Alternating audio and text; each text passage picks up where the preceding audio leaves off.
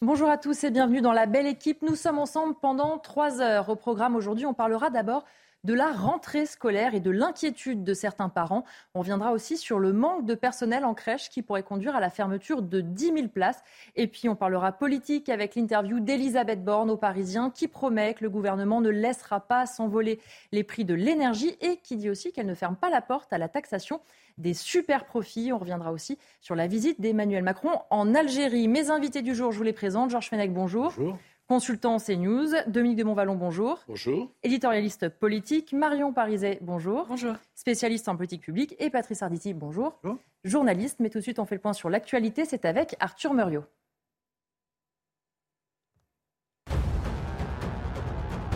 Le gouvernement va débloquer un fonds vert d'1,5 milliard d'euros destiné aux collectivités locales. La première ministre Elisabeth Borne a fait cette annonce dans une interview accordée à nos confrères du Parisien. Objectif, les aider à lutter contre le réchauffement climatique en accélérant leur transition écologique. Ce fonds sera donc destiné à la rénovation énergétique des bâtiments publics ou encore à la végétalisation des centres-villes. Gérald Darmanin va intensifier la lutte contre le trafic de crack. Il se rendra d'ailleurs en Afrique de l'Ouest. Ces d'où sont originaires la plupart des revendeurs de cette substance. Le crack, drogue aux effets parmi les plus dévastateurs, est aussi l'une des plus accessibles. Il faut compter 10 euros pour un caillou de 0,15 grammes et son résidu est accessible à partir de 5 euros. Un plan du gouvernement britannique prévoit de réduire à zéro les rejets en mer d'eau usée non traitée d'ici à 2050. Pour cela, il compte investir 66 milliards d'euros pour rénover le système d'égout. Un tel investissement impliquera nécessairement une hausse de la facture des comptes pour les consommateurs. Cet été, plusieurs plages de Grande-Bretagne ont été fermées en raison d'un risque sanitaire lié au rejet d'eau usée. L'Espagnol Carlos Sainz s'élancera en pole position du Grand Prix de Belgique cet après-midi. Max Verstappen, le leader de ce championnat du monde de Formule 1, sanctionné pour de nombreux changements mécaniques sur sa Red Bull, partira 14e. C'était pourtant bien parti pour lui lors des qualifications. La course sera à suivre dès 15h dans une heure sur Canal+. Jeudi, ce sera donc la rentrée pour les élèves. La veille, les enseignants auront fait leur pré-rentrée, mais les parents sont inquiets. On sait, on vous l'a beaucoup dit, 4000 postes non pourvus. Le ministre de l'Éducation nationale lui-même disait cela. Regardez, la rentrée aura lieu dans des conditions convenables, mais pas optimale. Marion Pariset, est-ce que c'est déjà un début d'aveu d'échec de la part de Papendiaï? Ben, C'est déjà un constat, un constat d'une situation qu'on voit depuis plusieurs mois avec le, la nécessité de faire appel à des contractuels pour euh, pallier au manque de professeurs, à, une, rentrée, une rentrée qui s'annonce en effet très tendue euh, dans la capacité d'accueillir les élèves dans de bonnes conditions. Et ça, ça montre bien toute la difficulté derrière, c'est cette crise que connaît l'éducation nationale, mais qui est une crise plus large, qui est une crise de la fonction publique qui a du mal à recruter et à attirer.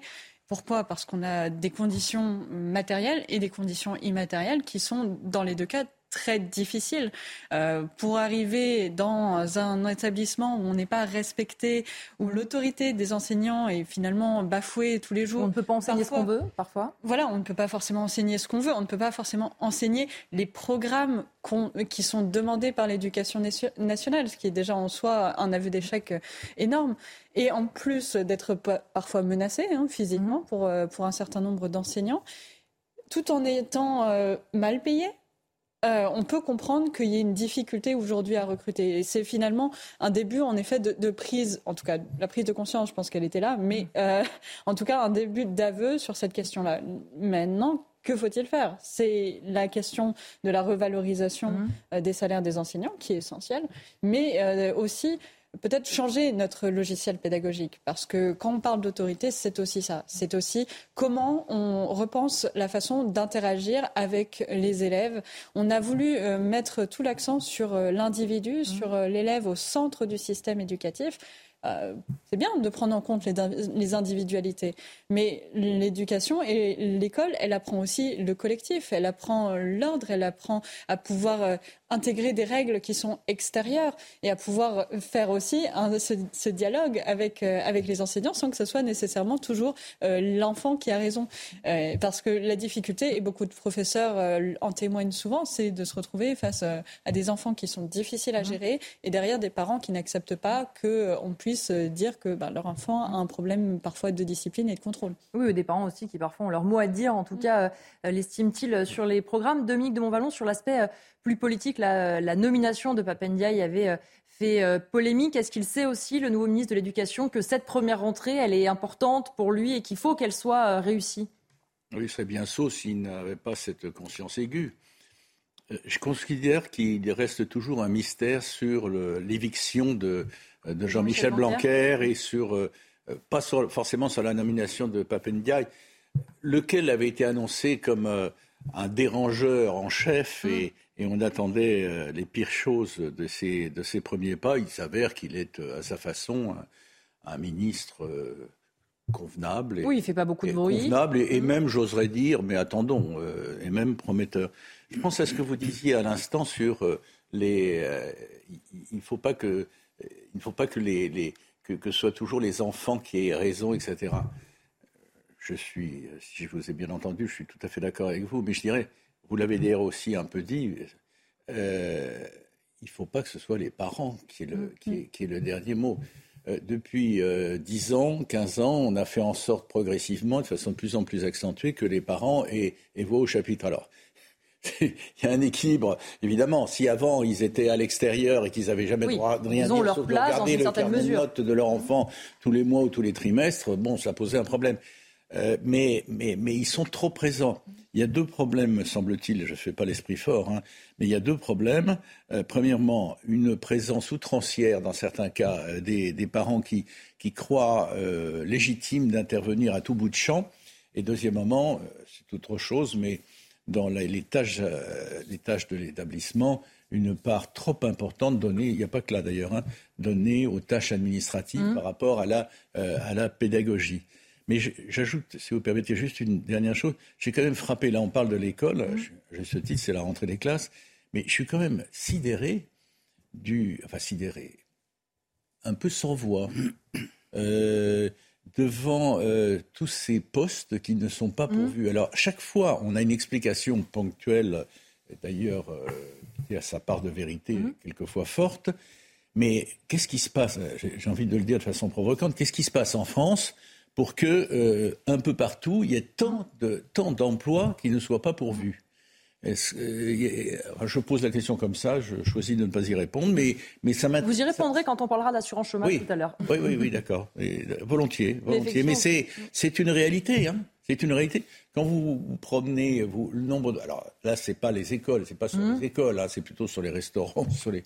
Mais, mais pas seulement, mais pas seulement sur les restaurants. Hein. Il y a plein de boutiques où on cherche ci, on cherche là, etc. Je, je, je voyais euh, quelque part du côté de la Bretagne au sens large une affiche énorme qu'on pouvait pas ne pas voir en mmh. voiture euh, de, de, kilomètres, enfin en tout cas 500 mètres avant, avant d'atteindre le carrefour, énorme. là, il ne s'agissait pas de professeurs ni de, ni de serveurs, mais de, de mécaniciens spécialisés, etc. c'est étonnant. C'est la France d'aujourd'hui en mutation, mais euh, qui n'a pas encore trouvé son équilibre. On va réécouter euh, de nouveau le ministre de l'Éducation nationale. C'était vendredi, il faisait sa conférence de presse de rentrée. Écoutez Papendiaï. Notre premier défi, bien entendu, est d'assurer une rentrée réussie dans un contexte de tension inédite pour le recrutement des professeurs. Vous, vous en êtes fait largement l'écho.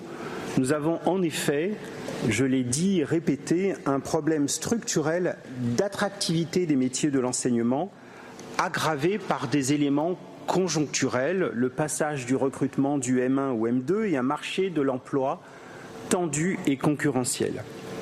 De telle sorte que le rendement des concours de recrutement n'a pas été satisfaisant. Un problème structurel nécessite des réponses structurelles.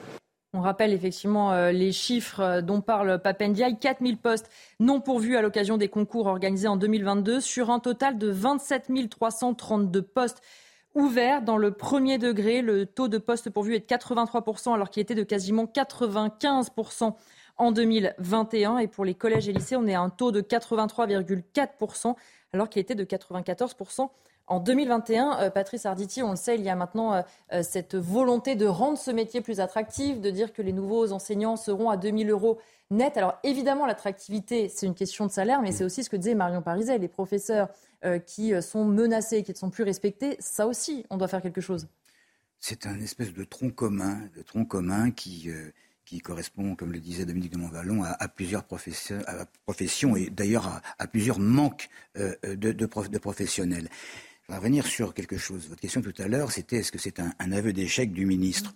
C'est pas un aveu d'échec, c'est un aveu d'inquiétude. Il ne pouvait pas faire autrement, de toute façon. Chaque année, chaque année. Oui, puis il a été nommé aussi. Bien entendu. Pas si que ça. chaque année, on parle de, de, tensions à venir pour ce qui, pour ce qui concerne la rentrée. Là, particulièrement parce que euh, ça a été alimenté par un certain nombre de, de, reportages et, et, et, d'écrits. Euh, c'est vrai que les parents et les élèves ont de quoi se faire un peu de, de mauvais sens si, pas, si ce n'est pas beaucoup. Alors maintenant, on parle des contractuels. Selon que vous soyez un opposant euh, au gouvernement ou au, contraire un, militant, mhm. je veux dire un aficionado, eh bien vous regardez le, le, côté contractuel d'une façon tout à fait différente. Un contractuel, ça n'est pas quelqu'un qu'on a vu dans la rue hein, et à qui on a proposé euh, de venir enseigner à des, à des, à des jeunes gens ou à des, ou à des, ou des petits. Euh, je veux dire, ce sont quand même des gens qui ont des bases. Mhm. Alors, on vient les chercher comme on a été recherché des temps en temps, et, pas seulement dans cette profession, des retraités mmh. qui sont d'ailleurs retraités depuis 10 ou 15 ans, qui n'ont peut-être pas suivi euh, toute la logique de, de, de, de l'avenir de, mmh. de, ce métier d'enseignant, et qui pourtant ont toujours les, les, les bases. Vous savez, euh, euh, franchement, quand on est professeur, essayer d'obtenir la considération et le respect des élèves, c'est une base. Et là, on en revient à ce qui était dit il y a, il y a quelques instants. Cette crise de vocation énorme des professeurs, elle vient pas seulement du fait qu'ils aient été très mal payés mmh. pendant des années, euh, c'est pas d'ailleurs 2000 euros qui va arranger les choses, mais disons que c'est déjà, c'est déjà un geste. Mais c'est également, mais c'est également le fait que ils ne reconnaissent pas euh, euh, ce pourquoi ils ont voulu devenir euh, mmh. professeur.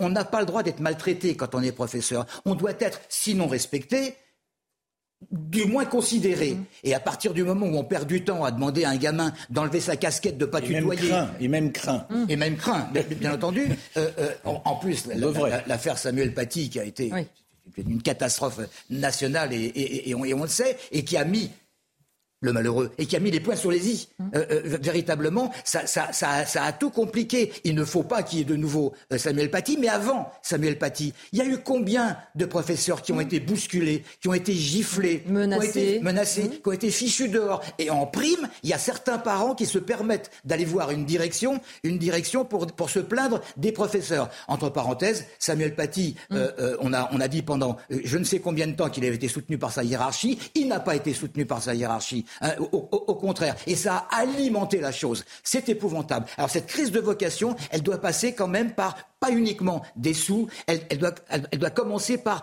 euh, un, un, refaçonnement de la relation qu'il peut y avoir entre des enfants, des préados, des ados et les enseignants. Sur cette crise de vocation, euh, Georges Fenech, on a vu aussi dans l'éducation euh, le mouvement pas de vague, il ne faut pas euh, que les professeurs se plaignent trop ou ça n'est pas suivi d'effet. Il faut parfois mieux euh, abandonner certaines matières ou certaines périodes de l'histoire pour ne pas euh, brusquer certains élèves. On peut comprendre que les professeurs aient de moins en moins de volonté à s'engager, comme vous le disiez, qui ne, savent, qui ne savent plus finalement pourquoi ils font ce métier. Quel renoncement de se dire qu'il faut abandonner certaines parties du programme pour ne pas heurter une forme de sensibilité d'une certaine catégorie d'élèves, de famille de ces élèves? Euh, je pense que ce serait un, recul euh, de l'école publique hein, et qu'il faut maintenir nos programmes dans toute leur euh, complexité, leur diversité, comme ça a toujours été le cas. Il faut quand même rappeler que le métier d'enseignant, c'est un métier effectivement de vocation, de dévouement aussi. Ça n'est pas rien d'enseigner à, des enfants. Si en plus vous devez demander à l'enseignant d'être, je dirais, faire preuve d'autorité, de discipline, parce qu'aujourd'hui, effectivement, c'est la question qui se pose, euh, ça devient encore plus compliqué. Ça explique, je crois, cette, euh, ce manque de, vocation aujourd'hui, parce que sans compter l'absence d'attractivité réelle au niveau euh, matériel, vous avez aujourd'hui ce recrutement contractuel, certes, mais euh, moi, je me souviens, euh, c'était avant l'été, il y a eu euh, ces opérations de job dating hein, où on recrutait comme ça en quelques minutes, en quelques dizaines de minutes. ça laisse perplexe parce que enseigner, même si vous avez un bagage, euh, même universitaire, c'est quand même, ça suppose une formation, l'enseignement. Ça ne s'improvise pas, voyez-vous. Ajoutez à cela, vous avez tous les problèmes de la rentrée scolaire, manque d'effectifs, problème des chauffeurs de transport de car, problème d'augmentation des cantines. Euh, il y a une rentrée qui est extrêmement difficile. Euh, et je pense que nous allons parler aussi des crèches, parce que c'est aussi une question importante pour beaucoup de parents à cette rentrée.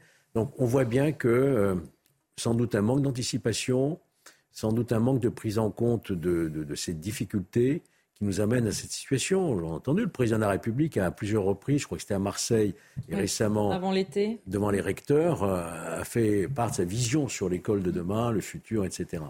Il serait temps d'y penser, effectivement, et tout de suite justement à Marseille, Papendia y était aussi euh, euh, du voyage. Et à ce moment-là, le ministre de l'Éducation nationale disait qu'il y aurait bien un enseignant devant chaque élève à la rentrée. Oui, mais un enseignant, à quel prix? Eh bien, écoutez, l'avis de Sophie Audugé, elle est déléguée générale de SOS Éducation. Imaginez que votre enfant doit se faire opérer et qu'un chirurgien sur cinq n'a pas de diplôme et est formé en quatre jours. Emmanuel Macron joue à la rulette russe euh, avec nos enfants. Hein. La majorité des contractuels n'a aucune expérience de l'enseignement, aucun niveau académique. Dans cette euh, pseudo-formation express, hein, on a deux jours hein, qui sont dédiés aux fondamentaux euh, des, mathématiques, et du français, ce qui est dramatiquement risible. Certains ne savent même pas quelle classe ils auront la semaine prochaine, quel niveau est attendu pour leurs élèves, ou comment préparer une séance d'enseignement. S'ajoute à cette situation finalement de déclassement euh, de l'école française un mépris du gouvernement pour la fonction des professeurs qui est absolument scandaleux en fait. L'éducation nationale, là, elle va pas mettre un, professeur devant chaque élève, hein. elle va tenter d'y mettre un adulte. Hein. Mais instruire, c'est pas faire du gardiennage d'enfant, hein. c'est élever l'enfant. Marion Pariset, je vous voyais euh, réagir. Est-ce qu'on a confondu éducation et garderie, se dire à partir du moment où on a un adulte devant chaque classe, c'est bon? Je ne pense pas que ce soit de la confusion. Euh, le ministre en est, je pense, assez conscient de, des limites en fait du, système tel qu'il a été mis en place. On, on pallie avec euh, avec des bout de ficelle à, des défauts qui sont vraiment profonds. Mm. Euh, je me souviens très bien déjà avoir eu, euh, il, y a, il, y a, déjà plus de 15 ans, des professeurs remplaçants qui étaient absolument incapables de, de tenir une classe. Et, et c'est compréhensible. La question de la préparation, elle est centrale. Comment un professeur euh, peut débarquer devant une classe qu'il ne connaît pas? On sait très bien que surtout sur les âges d'adolescence, mm. On connaît, les, on connaît les jeunes, on connaît les enfants. Ils sont tout le temps en train de tester l'autorité faire débarquer quelqu'un qui, qui n'est pas préparé, mm. qui a peut-être à peu près le bagage intellectuel parce qu'il aura fait les études, ça peut, mm. euh, c'est déjà bien. Mais pas l'expérience concrète. Ce n'est pas l'expérience concrète et, se faire respecter devant une classe, même devant une classe déjà dans, dans des zones euh, qui ne sont pas des zones sous tension euh, sociale, par exemple, mm. déjà c'est compliqué. Donc je, je pense qu'en effet, oui, là on est sur on va essayer de faire du gardiennage dans le sens d'avoir une présence qui est là, et de tenir mm. les élèves pendant toute la durée de la journée, mais ça va se faire au coût euh, de l'apprentissage. Or, l'éducation nationale, bon, certes, on l'appelle euh, éducation nationale, alors que c'est l'objectif à la base, c'est quand même l'enseignement. Mm. Là, on va sans doute perdre énormément sur la qualité de l'enseignement, alors qu'on est déjà dans une phase où euh, la France est en retard. On a régressé malgré des dépenses qui sont à peu près égales à nos, à nos voisins, ou en tout cas aux pays de l'OCDE on est dans un niveau dans les classements internationaux qui est inférieur et on, et on est en chute libre, notamment sur les, enseignements fondamentaux comme les mathématiques. Donc ça ne présage pas euh, bien pour des générations entières, hein, parce que quand on a eu le Covid, qui a déjà été euh, une perte totale. On a perdu de vue un nombre d'élèves qui, euh, sont, qui ont été en décrochage. On appelle les décrocheurs. Voilà, qui ont été en décrochage, euh, en décrochage. Mais même si on les a rattrapés mm. physiquement, ils ont perdu six mois, un, an, d'éducation. Donc on a déjà des jeunes qui sont en retard, qu'on va mettre devant des gens impréparés. Ça paraît compliqué à rattraper à partir de là. Papendia il disait lui-même, au bout de quatre jours, on a simplement un équipement minimal, Dominique de Montvalon, pour ceux qui vont se retrouver justement euh, devant euh, les élèves. Est-ce qu'on peut, on sent d'ailleurs certains quand ils sont interrogés, qui sont eux-mêmes inquiets et qui ne s'estiment pas prêts à être face à une classe Comment ne seraient-ils pas inquiets euh, S'ils ont ils sont intelligents, ils ont un minimum de lucidité, et même un maximum parfois. Et effectivement, ils se posent des questions. Je, devant ces situations, je... Euh, d'abord, j'entends ce que vous dites et globalement, modestement, je n'ai pas à faire des notes dans la, dans la marge, mais je suis d'accord avec vous. mais, je, mais je, veux dire, je, veux dire, je veux dire sur quoi je suis. C'est pas vous, hein. Sur, quoi je suis pas. Ça me met mal à l'aise, c'est que je pense, je pense aux, parents d'élèves et aux, et aux élèves aussi qui vont rentrer en classe et aux parents d'élèves qui vont accompagner leurs enfants. Et euh, il ne faut pas les affoler. Je veux dire, il ne faut, il faut pas non plus les baratiner parce que ça ne marcherait pas. Mais il ne faut, il faut pas les affoler. Euh, je, suis persuadé que quelque part des équilibres seront trouvés. Bon, j'arrête sur ce point. Et l'autre point, c'est que je suis quand même sidéré, je l'ai dit tout à l'heure, alors je le redis une deuxième fois, mmh. mais après c'est fini. Allez-y. Je suis euh, sidéré des... Comment se fait-il qu'on euh, se retrouve dans une situation où nous manquons, nous manquons d'enseignants?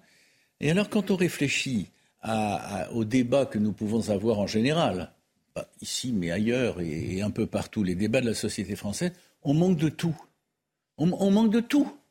Chaque fois qu'il y a un nouveau sujet qui vient, on dit oui, mais on n'a pas préparé, on n'a pas. attendez, c'est peut-être possible, mais il y, a, quelque chose, il y a quelque chose euh, qui, trouble profondément euh, devant ces situations, on n'a pas assez de gardiens de prison, on n'a pas assez de policiers, on n'a pas assez. Je ne vais pas faire la liste. Hein. Mm. Maintenant, on, a pas, on, va parler des crèches, on a, etc., etc. Si je puis me permettre, si je puis me permettre, euh, si je puis me permettre, c'est parce que rectifie-moi un peu parce que là, je suis un peu trop passionné. On, a, on a, on a l'habitude depuis des années et des années de, de, de coller des rustines je veux dire, pour, pour, pour, pour, que des choses ne se cassent pas la figure. Tu as cité un certain nombre d'exemples. Pour l'écologie, c'est exactement la même chose. Comment se fait-il Comment se fait-il qu'on ait laissé, bien sûr, comment se fait-il qu'on ait laissé euh, euh, euh, la planète dans cet état-là, qu'on ne soit pas aperçu qu'il pouvait y avoir petit à petit de, grosses sécheresses et ainsi de suite. C'est parce qu'on s'occupait d'autre chose. Ça ne veut pas dire que les gens ne foutaient rien au gouvernement, quels que soient les exécutifs. Ça veut dire qu'ils étaient en train de, régler, de régler les problèmes du moment. Et lorsque tu dis là que euh, euh, à la rentrée ça va être ça va ça va être périlleux, évidemment que ça va être périlleux. Il va y avoir les contractuels et qui on vont va s'en sortir, je dis. Bien entendu, qui vont pas effectivement faire tout ce qu'on pourrait attendre d'eux. Mais on peut espérer, comme tu l'as suggéré, qu'ils vont être aidés petit à petit.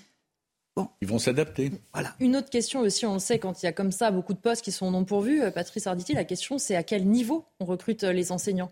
Et ça aussi, ça inquiète certains parents d'élèves de se dire, euh, quand on a très peu de postes pourvus, on a tendance à mettre le curseur un peu plus bas sur l'exigence qu'on a dans ces recrutements. on a tous connu, on a tous connu des enseignants bardés de diplômes, hum. mais qui, en classe, étaient moyens. Ça, on a connu, oui. D'accord, mais on ne donnera pas de nom entre parenthèses, euh, c'est exactement la même chose mm. en médecine. Mm. Il y a des gens qui ont, pendant 25 ans, obtenu des diplômes, qui n'ont pas tellement été professionnels sur le, sur le tas. Et, évidemment, avec la carte de visite, on se précipite. Euh, évidemment, euh, sur l'ordonnance, il y a la moitié, la moitié de la feuille, ce sont des diplômes. Bon, mais est-ce qu'il ne fallait pas faire un peu plus confiance à un professionnel qui n'ait pas autant de diplômes? Et là, c'est exactement la même chose. On a des enseignants qui ont juste ce qu'il faut pour devenir enseignants et, qui sont fantastiques en classe. Et quand on demande à la fin de l'année à des élèves comment étaient vos profs, ils font très très bien le tri. Ils savent très très bien avec qui ils ont appris, pas ceux avec qui ils sont devenus copains, bien entendu, parce qu'en principe ça devrait être interdit, mais avec qui ils ont pu apprendre et, avec qui ils ont obtenu cette considération euh, euh, que j'évoquais tout à l'heure. Alors euh, c'est pour ça, je crois qu'il faut laisser faire les choses. On va euh, rejoindre tout de suite un invité justement concerné par la question. Il s'agit d'Éric Pinault, président de la FCPE de Haute-Garonne. Merci beaucoup d'abord euh, d'être avec euh, nous. Est-ce que vous comprenez justement l'inquiétude de ces parents d'élèves avant la rentrée qui aura lieu jeudi? Ben, je la comprends d'autant plus que je suis parent d'élèves, vu que je suis président de la Fédération des parents d'élèves de la Haute-Garonne. Le fait est que oui, je la comprends. C'est euh, quel est le niveau de ces profs? Recrutés, en, recrutés, formés en quatre jours? Enfin, j'arrive pas à comprendre. Moi, il y a des années ça, en fait, les profs que j'ai eu quand j'étais gamin de l'école républicaine, ils étaient recrutés par concours. On ouvrait des postes et ils avaient une formation, ce qu'on appelait l'école normale, puis l'IUFM.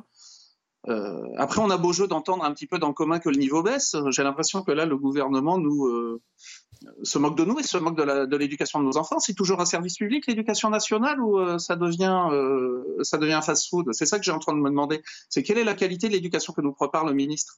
Vous avez l'impression que cette rentrée n'a pas été assez préparée? On le disait dans nos échanges avec mes invités. On a parfois l'impression que chaque rentrée, on découvre qu'on manque de professeurs. C'est pas nouveau ce phénomène.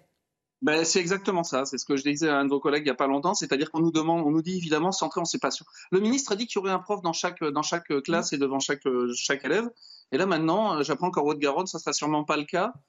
Et euh, oui, évidemment, je m'inquiète. Enfin, je ne sais pas si vous avez des enfants, ça vous inquiéterait pas de vous dire que vous allez avoir vos, vos gamins vont avoir devant eux des professeurs euh, recrutés et formés en quatre jours? Enfin, je sais pas. Et justement, sur, votre, département, la Haute-Garonne, vous dites qu'a priori, il va manquer euh, de professeurs. Est-ce que vous avez une idée euh, du C'est ce que dit le recteur. C'est ce qu'a dit le recteur pour l'instant. Non, je n'ai aucune idée parce qu'en fait, il va falloir que nous, en tant que parents d'élèves, finalement, on aura les chiffres qu'au moment de la, de la rentrée, quoi. Mhm. C'est-à-dire euh, jeudi prochain, au soir, on aura à peu près des chiffres si on nous les donne et s'ils sont s'ils sont fiables. Après, nous, nous avons déjà tout un réseau militant. Le problème, c'est qu'ils sont pas partout. Il va falloir qu'ils aient le temps de nous remonter les chiffres. Mais oui, je pense que la pénurie, je pense que la gabegie est déjà annoncée. Alors, il y a eu euh, ordre et contre-ordre.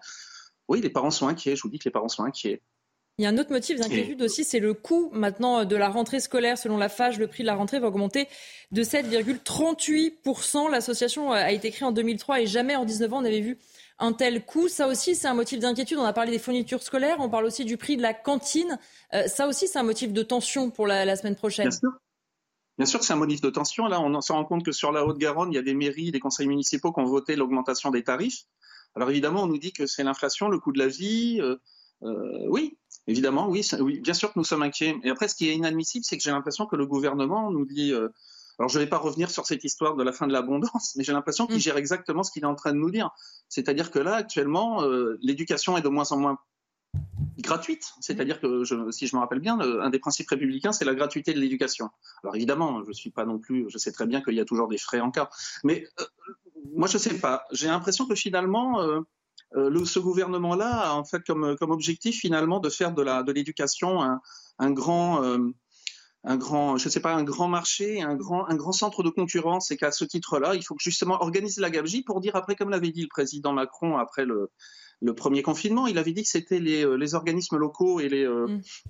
et les acteurs locaux qui s'en étaient le mieux tirés. Alors, je pense qu'il parlait des hôpitaux et de l'école et qu'il fallait leur donner plus de plus de plus d'autonomie. Moi, je pense qu'actuellement, et je veux pas, euh, je, sais qu'en ces temps de crise économique, crise sociale, crise environnementale, c'est pas le moment d'en rajouter. Je suis pas du tout complotiste, mais ce qui ce qui m'inquiète un peu, c'est c'est justement la pénurie et la non-réponse du gouvernement, la non-réponse au niveau qu'il faut, c'est-à-dire ouvrir des postes, euh, il y a des concours, au lieu d'ouvrir les postes en concours, on va aller recruter des gens euh, sur des euh, sur des datings, sur sur des avec des formations en quatre jours. Mais de qui se moque-t-on? De qui se moque-t-on? Merci beaucoup, Éric Pinault, président de la SCPE de Haute-Garonne, d'avoir été avec nous. La belle équipe continue juste après la pause. On parlera politique avec l'interview de la première ministre parisien.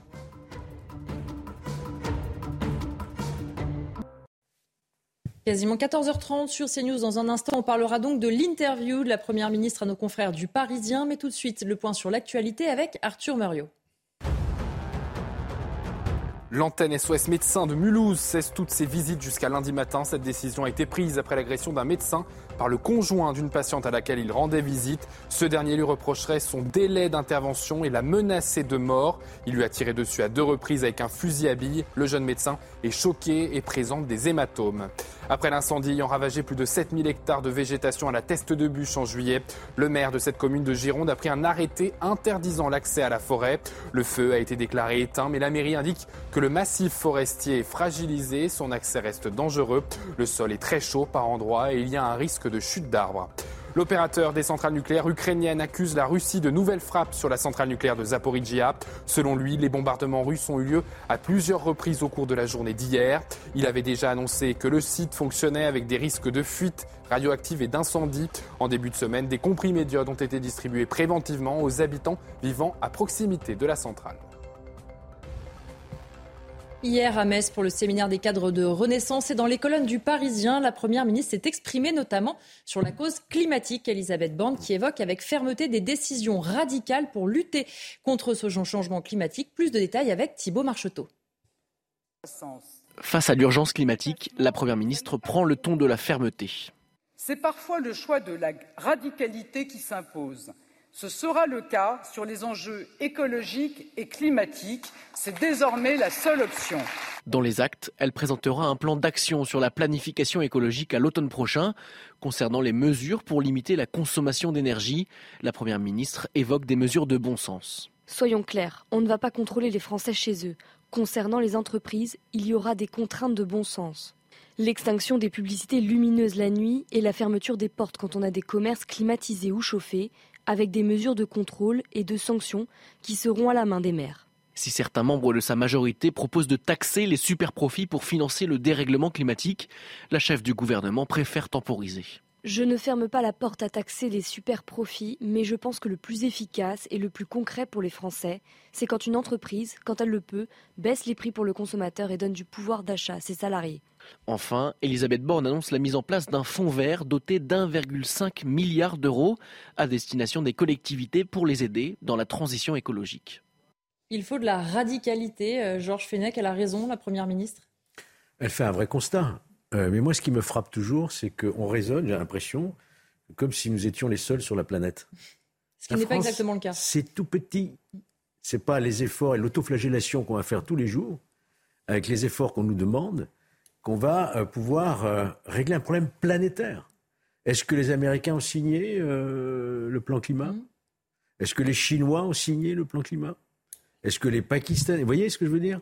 Donc, évidemment qu'il faut aller vers plus de, euh, de bon sens, moins de production de CO2, etc. Mais c'est évident.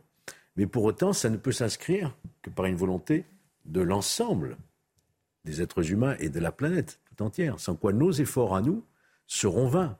Alors, ça ne veut pas dire qu'il faut attendre que les autres commencent pour nous donner le bon exemple. Qu'on donne le bon exemple. Il y a eu la conférence du climat à Paris, on s'en souvient, la COP 21 et d'autres COP qui ont suivi. Mais pour autant, euh, moi, ce que j'aimerais entendre, c'est quand même euh, cette concertation et coordination internationale pour lutter contre le réchauffement climatique. Sur le bon sens, euh, Marion Pariset, elle en parle justement donc pour faire face à ce dérèglement climatique. On se rappelle que d'un côté, on avait Agnès Pannier-Runacher qui quand même avait annoncé un barème de sanctions. Par exemple, quand les magasins laissaient euh, la porte ouverte quand il y avait la clim. Visiblement, Elisabeth Borne n'y est pas favorable. Et puis, il y a le bon sens, mais on a quand même eu l'impression qu'avec cette sobriété énergétique, le gouvernement infantilisait un peu les Français, plus qu'ils faisaient confiance en leur bon sens. C'est vrai que le, bon sens et la radicalité, on, a du mal à voir comment ça va de pair déjà en, soi. La radicalité implique souvent plutôt une contrainte de facto. Euh, en, soi, on voit déjà qu'en reprenant ce terme, elle, reste dans la ligne de son discours de politique générale, mmh. où c'était déjà un mot qu'elle avait utilisé en, la matière, qui m'avait déjà à l'époque un peu, un peu surpris parce que c'est pas un mot typique dans la bouche du gouvernement pour parler d'environnement, mais il faut dire qu'ils partent de tellement loin euh, concernant le, procès en, inaction mmh. climatique euh, auquel ils avaient été euh, soumis qu'il faut bien qu'ils se rattrapent. mais je vous rejoins, Georges, sur la question de, la, de cette appréhension entre la sanction et l'incitation. Finalement, aujourd'hui, on est dans un modèle qu'elle tend à, à, dessiner, qui est un modèle de sanction. Or, certes, Aujourd'hui, les Français font déjà beaucoup d'efforts. Ils sont prêts à en faire, je pense. On l'a vu pendant le Covid. Les gens sont prêts à, faire des efforts, surtout quand on a potentiellement une charge aussi euh, du coût de l'énergie. Personne ne dépense de l'électricité ou de l'énergie juste pour se faire plaisir en général. Alors peut-être certains, hein, mais globalement, euh, les Français voient aussi la facture à la fin, à la fin du mois sur, euh, sur leur compte bancaire. Donc ils, sont, ils sont aussi très sensibles à ces, à ces incitations de manière générale, au message et peut-être à, la sensibilisation. ce qui est d'autant plus étonnant, c'est euh, ce report sur les maires qui mettraient en œuvre les, sanctions. On l'a vu sur Paris avec euh, les sanctions appliquées pour les commerces qui ne fermaient mhm. pas leurs portes cet été euh, s'ils avaient de l'air conditionné. là encore, on se dit, quel usage fait-on des moyens publics alors qu'on a une crise est-ce qu'on a les de sécurité, voilà, qui, est-ce qu'on va mettre les policiers aujourd'hui pour contrôler les, les commerçants sur leurs portes fermées ou ouvertes alors qu'on a des problèmes de sécurité dans les mêmes quartiers. Alors certes, ça va être peut-être un peu plus facile pour un policier d'aller voir le commerçant et d'aller lui infliger une amende que d'aller euh, mm. se, frotter aux, jeunes qui euh, l'attendent peut-être avec, euh, dans le meilleur des cas, des, cailloux, peut-être plus des, mortiers. Donc on, moi, je trouve que c'est un, déséquilibre vraiment sur le choix de la modalité. Même si, en effet, il faut, il faut faire des efforts pour pouvoir aller euh, vers une, en tout cas, au moins une économie partielle, parce qu'on sait que l'hiver, même si on a des, des, réserves de gaz qui sont importantes, normalement, la France est à peu près à l'équilibre. La question, c'est le nucléaire. Est-ce qu'on aura vraiment les moyens? Euh, il y a un besoin, en tout cas à court terme, de pouvoir maîtriser notre, notre usage énergétique pour pouvoir euh, tenir l'hiver sans que euh, les plus euh, pauvres, on va dire, hein, les plus, ceux qui sont dans les situations les plus complexes, déjà les plus difficiles, soient sanctionnés par des coupures électriques, par exemple. Mais il faut penser plus long terme. Que fait-on pour investir? Que fait-on pour produire l'énergie, pour produire l'énergie qui est un domaine stratégique? Le gouvernement en a pris conscience. Ils ont décidé de nationaliser EDF. Mais quid de la suite? Quid de l'investissement euh, dans euh, les, nouvelles types, les nouveaux types de centrales nucléaires? Quid de l'investissement euh, sur les nouvelles modalités de production d'énergie L'hydrogène, on en parle de temps en temps, de pouvoir moderniser et tenter d'innover aussi dans ces domaines-là parce que la France a des capacités et c'est une capacité qui est essentielle pour notre autonomie stratégique, mais aussi pour notre rayonnement et notre capacité d'attractivité et pour peser au, niveau européen. Donc c'est intéressant de voir aussi à plus long terme et pas seulement de se concentrer sur l'effort immédiat que doivent subir les Français. Elisabeth Borne qui revient aussi hein, sur les mots d'Emmanuel Macron et euh, sur la fin de l'abondance. Elle dit qu'il faut agir vite et elle dit ceci il ne faut pas, euh, il ne faut pas promettre du sang et des larmes, mais c'est important que chacun soit conscient de la gravité du moment. Dominique de Montvalon, il faut avoir euh, un langage peut-être avec des mots comme radicalité, fin de l'abondance pour marquer les esprits. Si c'est compris, oui. je, reviens sur le mot de l'usage par Elisabeth Borne du mot radicalité. Mmh. Alors je, je vois deux raisons à cela. La première, enfin, deux raisons, après, est-ce que ce sera entendu des Français C'est une autre question. Première, c'est de ne pas laisser à, Jean-Luc Mélenchon, qui, depuis qu'il est revenu d'Amérique du Sud, euh, il redevient omniprésent sur la scène politico-médiatique, le monopole du mot radicalité qui sort de sa bouche toutes les, toutes les, dix, toutes les dix phrases. Hein. Mais au-delà de ça, le contexte politique euh, après, c'est plus facile à dire qu'à faire. Hein. Le contexte politique, avec les contradictions à l'Assemblée, l'absence de majorité euh, euh, nette, enfin absolue, fait qu'il y a un risque quand même qu'à force de compromis, qui n'est pas un gros mot, mais qui est un beau mot quelque part, mais on, descend de l'échelle et on, aboutisse à des, à des situations extrêmement moyennes. Il y a, il y a quelque part la volonté, avec les risques que ça représente, la volonté que la radicalité, euh, sont de côté Mélenchon, mais que la radicalité soit aussi euh, un objectif de, de, la majorité et de ceux qui euh, demain euh, l'appuient ou l'appuieraient. je trouve ça. attention, attention aux, décisions molles, un petit peu de l'un, un petit peu de l'autre, et on n'aboutit pas à grand chose. Et voilà, on avance, on avance euh, prudemment. en tout cas, la première ministre avance prudemment, mais euh, c'est vrai que par rapport à ce qu'on disait d'elle il y a, mm. quand elle a été nommée, euh, elle s'affirme. Elle annonce aussi euh, la création d'un fonds vert. Elle dit ceci, je vous annonce dès à présent que nous allons mettre en place un fonds vert doté d'1,5 milliard d'euros à destination des collectivités pour les aider dans l'accélération de leur transition écologique. C'est une mesure bienvenue, Patrice Arditi, de dire il faut que tout le monde aille vers cette transition écologique. C'est aussi important que le gouvernement puisse aider les collectivités et aussi certaines entreprises à se moderniser. C'est évident, c'est évident qu'elle ne pouvait pas faire moins de toute, de toute mmh. façon. Alors le chiffre, on, pourrait faire discuter. Plus, ce que disent déjà certains. C'est pour ça que je parlais, je parlais de chiffres. Bien entendu, il y aura toujours des gens y compris surtout Mélenchon qui dira c'est pas assez, euh, bien, entendu, mais, mais c'est déjà, un, déjà un, geste fantastique. C'est pas facile d'être Premier ministre. Hein. Madame Borne, Madame Borne, elle est connue pour être une femme de, dossier, mm. une très grande bosseuse, euh, si je puis dire. Ce sont ses collaborateurs euh, qui le disent. Puis là, elle est, devant, devant la scène et elle doit faire un petit peu de communication. Alors, je vais reprendre ce qu'évoquait tout à l'heure Georges Fenech, l'autoflagellation. L'autoflagellation qu'on peut, qu'on peut ressentir sans arrêt chez un membre du gouvernement, et notamment un Premier ministre, qui, euh, euh, qui, qui, essaye de, de, de, se faire comprendre et, de faire comprendre les mesures qu'elle qu'elle compte prendre. Mais ce sont tout simplement des gages à l'opposition. C'est on vous a on vous a entendu, on n'est pas idiot, on, on, doit travailler tous ensemble. Alors euh, effectivement, effectivement, on a péché, on a péché. Elle parle de bon sens. Mais le, le bon sens, c'est fantastique, le bon sens. Dire, dire qu'il faut un petit peu de bon sens, c'est attirer les gens à soi. Euh, euh, euh, il faut avoir du bon sens, mais qui va dire, qui va dire derrière son dos, bah, moi j'ai pas du tout envie d'avoir du bon sens, pas, question. Et certains vont dire, qu'est-ce que, qu'est-ce que cache l'expression bon sens chez vous? Sur l'aide, sur l'aide aux collectivités locales qui était annoncée mhm. par la première ministre, il faut bien se rappeler que le 24 août 2021, le Parlement a voté une loi climat. Mhm. Cette loi climat va très très fortement impacter les collectivités locales. Vous imaginez pas à quel point et donc nécessiter des moyens.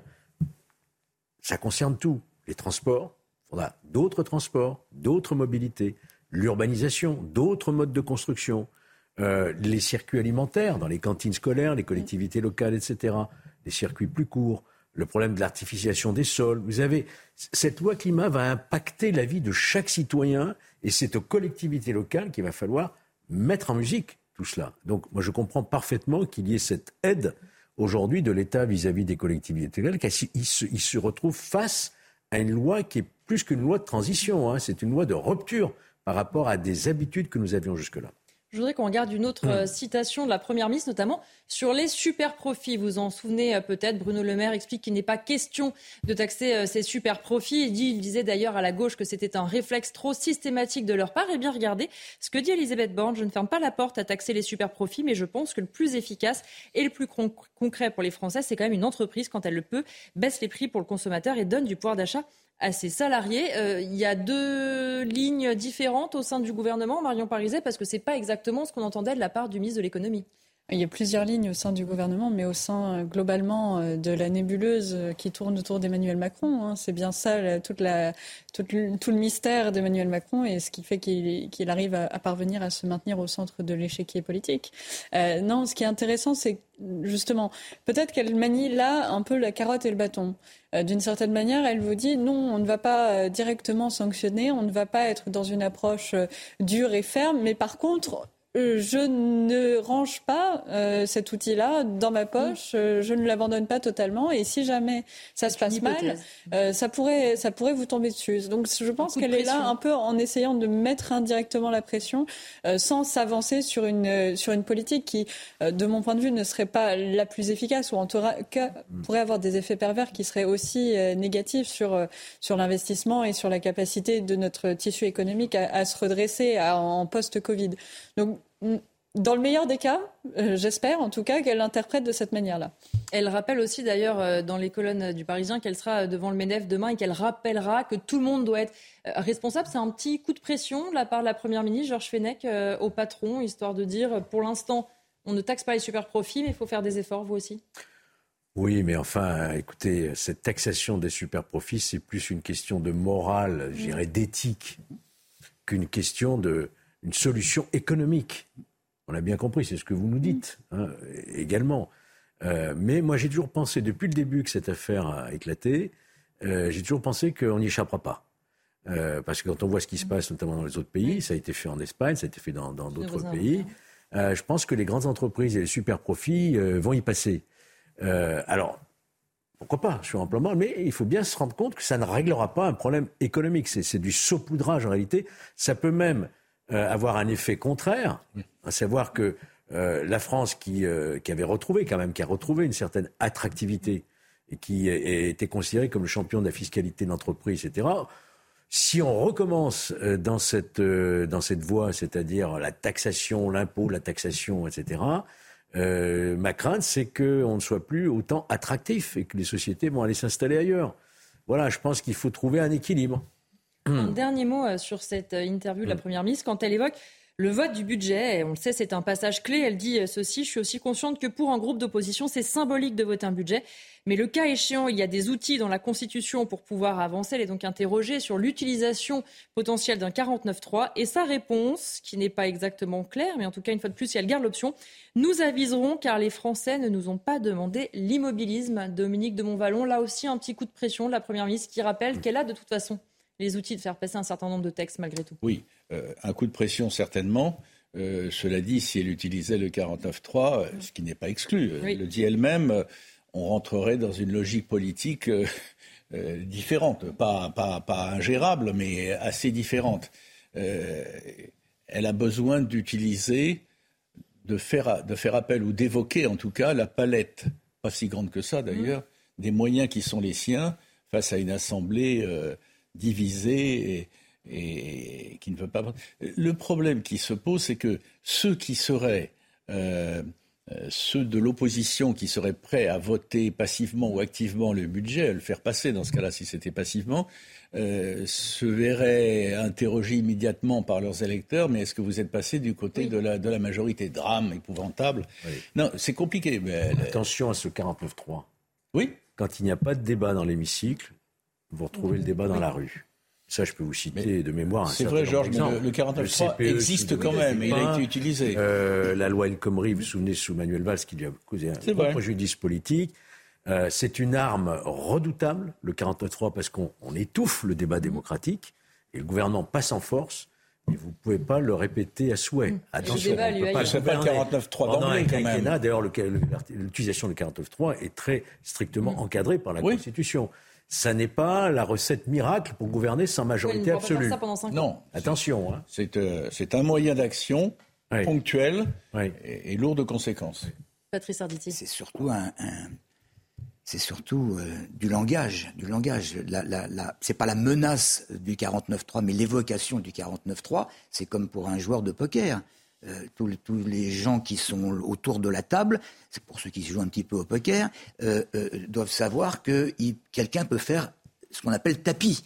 Et, tapis, c'est quand même quelque chose qui est. La démocratie, c'est pas un jeu de poker. Je hein. sais, mais le problème, c'est que là, à partir du moment où elle manie la, la chèvre le chou, si je, si je puis dire, qu'elle donne des gages. Elle parle, de, elle parle euh, par exemple de taxation des, des super profits. Dès le premier jour où on a évoqué cette taxation des super profits, moi, en mon fort intérieur, hein, observateur comme n'importe quel journaliste, je me suis dit, ça y est, ça y, est, c'est sûr. On ne peut pas revenir en arrière. On peut pas revenir en arrière. La, population, les Français ne comprendraient pas qu'il n'y ait pas un, un, seul geste. Mais en contrepartie, il faut le, le fait d'agiter très doucement, très mollement pour l'instant le 49.3, simplement dire que ça, que, que ça existe, eh bien c'est la, manière euh, pour le, pour le Premier ministre et, chef de gouvernement euh, de dire à tous ses opposants, écoutez, franchement, on est obligé, et je reprends mon, mon, terme de poker, on est obligé de jouer ensemble. De jouer ensemble, ça veut dire vous êtes de la partie également. Alors, euh, il ne s'agit pas de, de, de, nous accorder un blanc-seing en permanence,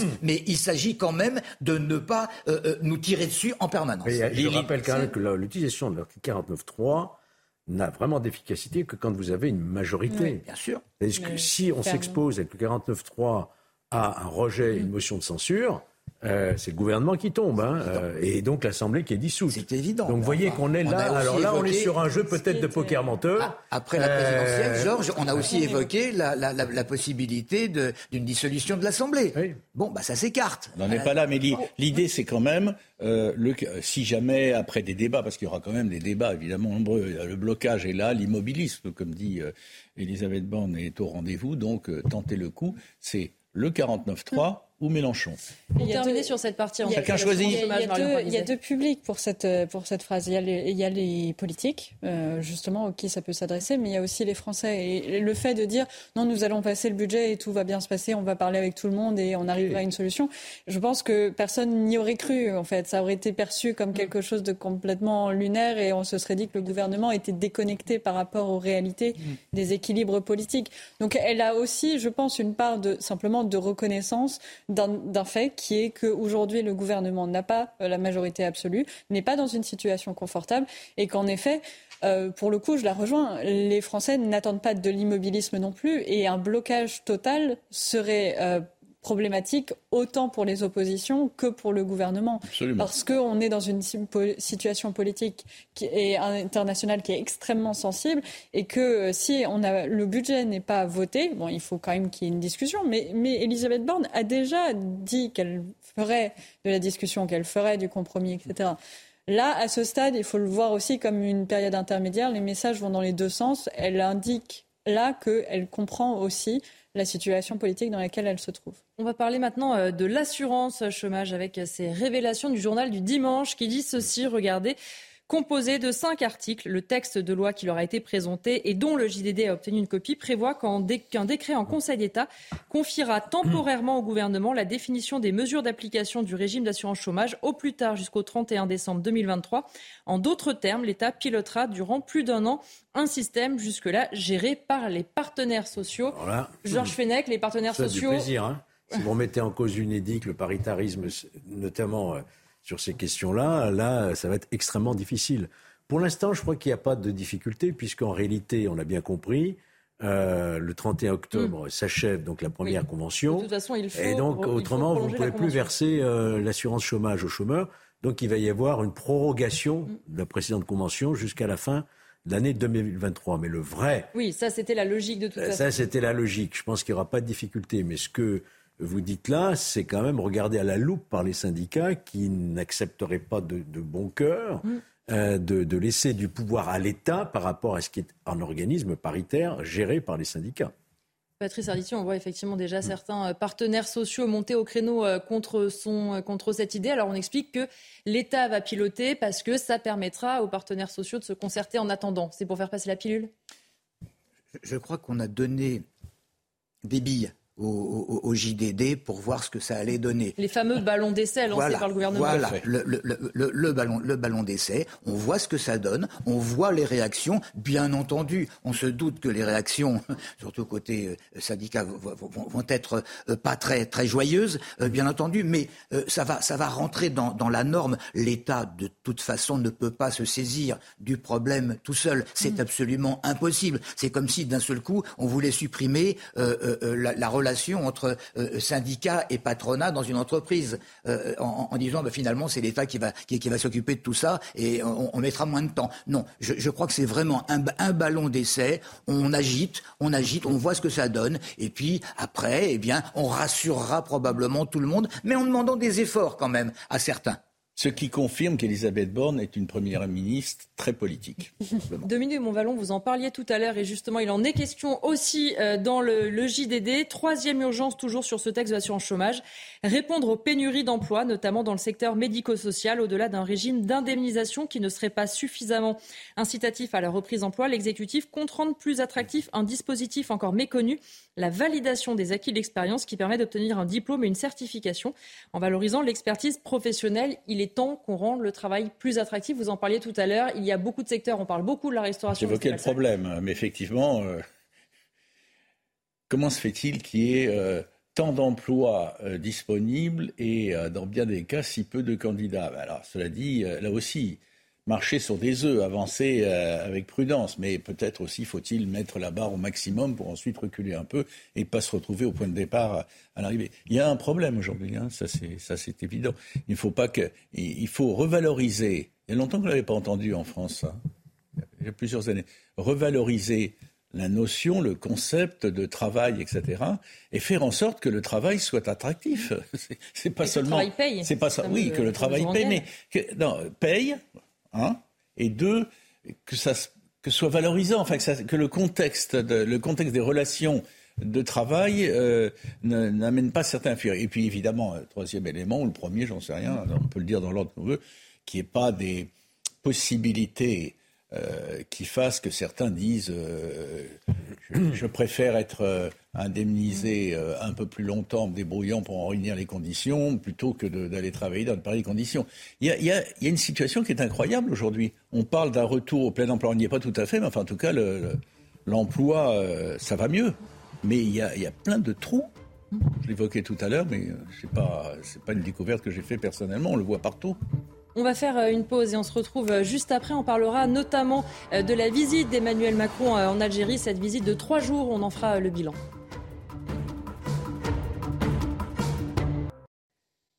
Bientôt 15h sur CNews. Dans un instant, on reviendra sur la visite du chef de l'État en Algérie. Mais tout de suite, le point sur l'actualité, c'est avec Clémence Barbier. À la fin de l'année, le bouclier tarifaire permettant de contrer la hausse des prix de l'énergie devrait prendre fin. Toutefois, la Première ministre Elisabeth Borne promet que les prix continueront d'être encadrés. Elle annonce que des mesures spécifiques seront prises pour accompagner les plus fragiles. Dans son interview à nos confrères du Parisien, elle l'assure, les Français peuvent être rassurés. Nouveau féminicide dans le Jura. Une femme de 49 ans a été retrouvée dans un état de décomposition avancée à son domicile d'Alièze. Elle serait décédée d'une mort violente. Son compagnon a été placé en garde à vue samedi. Il est déjà connu pour des faits de violence conjugale sur une autre conjointe. L'homme de 40 ans est actuellement entendu par les enquêteurs. Au Pakistan, le bilan des inondations s'alourdit. Plus de 1000 personnes sont décédées selon les autorités. Ces inondations ont été provoquées par des pluies de mousson d'une intensité inédite. Le gouvernement estime que 33 millions de Pakistanais sont concernés par ces intempéries, soit un septième de la population du pays. Le Sud se prépare aujourd'hui à un nouveau déluge. Paul Pogba dénonce des tentatives d'extorsion et des menaces à son encontre. Le champion du monde 2018 a réagi au lendemain de la diffusion sur les réseaux sociaux d'une vidéo où son frère aîné, Mathias Pogba, promet de grandes révélations sur son cadet. Selon des proches de la famille, Paul Pogba est confronté à un chantage. De fortes sommes d'argent lui seraient réclamées s'il veut éviter la diffusion de vidéos prétendument compromettantes. Emmanuel Macron qui a donc terminé sa visite officielle et d'amitié de trois jours en Algérie. Que peut-on en retenir? On regarde ce résumé et on en débat juste ensuite. Après les tensions, la réconciliation. Paris et Alger scellent un nouveau pacte de coopération, l'aboutissement de trois jours de visite pour Emmanuel Macron. Je pense que ce rapprochement va nous permettre d'aller très très loin. Concrètement, les deux pays vont créer un haut conseil de coopération. Il se réunira tous les deux ans pour examiner des questions régionales et internationales. Une commission mixte d'historiens sera aussi mise en place dans les prochaines semaines pour apaiser les tensions liées à la colonisation française en décidant pour la première fois de notre histoire là aussi de mandater ensemble des historiens, mais surtout ensemble d'ouvrir, de restituer les archives, de traiter, c'est évoqué dans la déclaration, tous les sujets sensibles de part et d'autre. Tous les sujets sensibles. Concernant les flux migratoires, Emmanuel Macron a annoncé aussi un partenariat renforcé. Je crois que nous avons clarifié les sujets, avec une volonté partagée de traiter les questions de sécurité qui devaient l'être et de lutter contre tous les trafiquants, mais en même temps de permettre à celles et ceux qui ont une activité, un cœur, des intérêts, des envies et des ambitions pour les deux rives de pouvoir circuler plus facilement. Signe de cette nouvelle entente, le président algérien a raccompagné Emmanuel Macron jusqu'à son avion avec les honneurs militaires. Patrice Arditi, on parlait de relations euh, diplomatiques un petit peu euh, compliquées. Est-ce qu'on peut voir dans ce séjour un réchauffement des relations diplomatiques? Est-ce que ce séjour est réussi pour Emmanuel Macron? Je pense, je pense qu'il est, je pense qu'il est réussi parce qu'on avait parlé au début d'une visite d'amitié et pas une visite mmh. d'État. On espérait des visites d'État dans un second temps. Dans un second temps, et finalement, jusqu'à ce geste de raccompagner le président mmh. Macron en, bas de, l'avion, ça devient une, visite d'État. Alors, euh, euh, le fait qu'il y ait quand même un certain nombre d'annonces, je veux dire, le, le Haut Conseil de coopération ça n'est pas du bidon, c'est mmh. quelque chose de, très important pour les, les relations futures. Le, le, le, nouveau partenariat pour euh, ce qui concerne l'immigration, mmh. c'est quelque chose de vraiment, vraiment, vraiment très important. Et puis il y a ce, ce, devoir de mémoire avec cette, cette, cette commission euh, euh, mixte qui va permettre l'ouverture de, de, des archives, de, de la colonisation. C'est important aussi. Maintenant, il y a cette rumeur qui se balade depuis quelques heures sur le gaz mmh. et ce qu'aurait obtenu, obtenu euh, euh, Emmanuel Macron. Euh, tout le monde sait que nous dépensons environ 20 à 25% de gaz en France, que c'est l'Algérie qui nous fournit jusqu'à présent 8%, et la rumeur consisterait à dire que le président français aurait obtenu 50% de plus ce serait déjà. Si vous voulez bien, je vous interromps deux secondes juste pour vous donner justement la réaction du ministère de la Transition énergétique à ce sujet.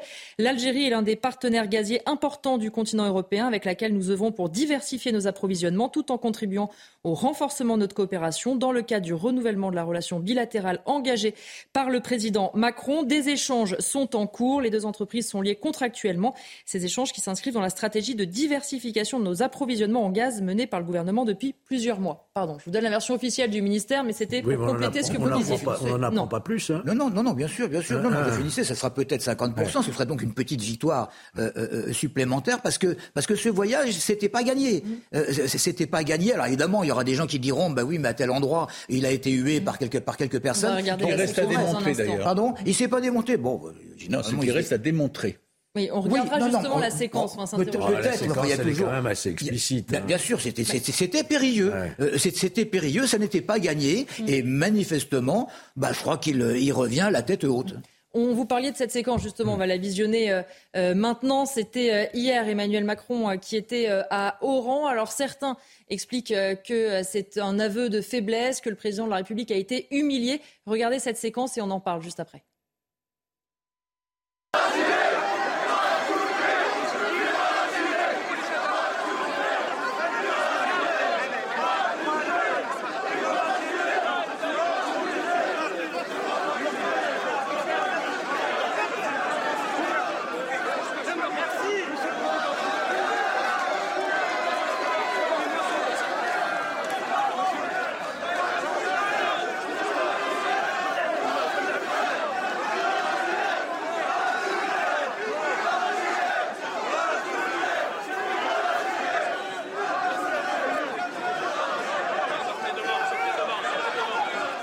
Alors, Dominique de Montvalon, on peut voir plusieurs choses dans ces images. L'opposition veut y voir que des gens qui scandent Viva Algérie devant le président de la République française, euh, c'est un aveu qu'ils n'ont pas envie qu'il soit là. Est-ce que c'est comme ça que vous l'interprétez, vous?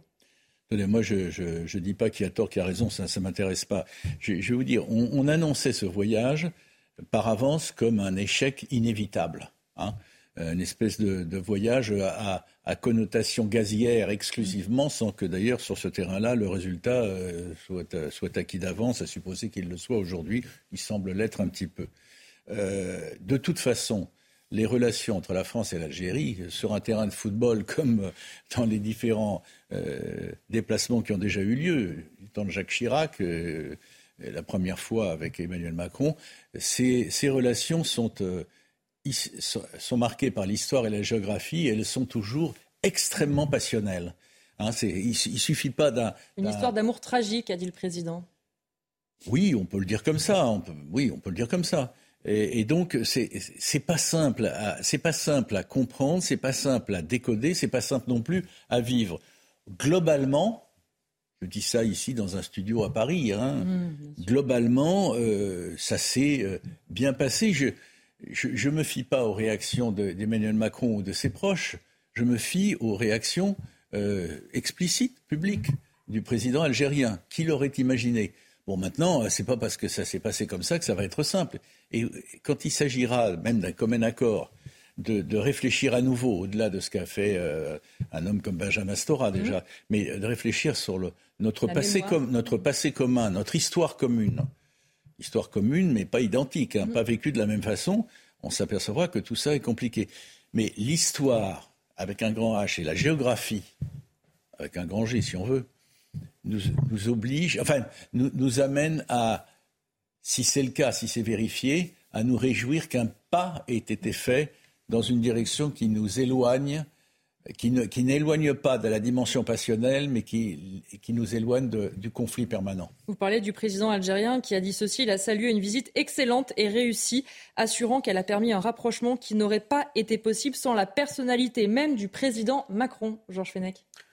Écoutez, euh, le mérite revient au président de la République d'avoir euh, engagé ce, voyage euh, risqué quand même, politiquement et diplomatiquement. Mais quand on parlait, de, hein. parlait de Jacques Chirac, Jacques Chirac avait eu un triomphe mm. quand il est allé en Algérie. Il n'y a pas eu des huées comme ça. Hein.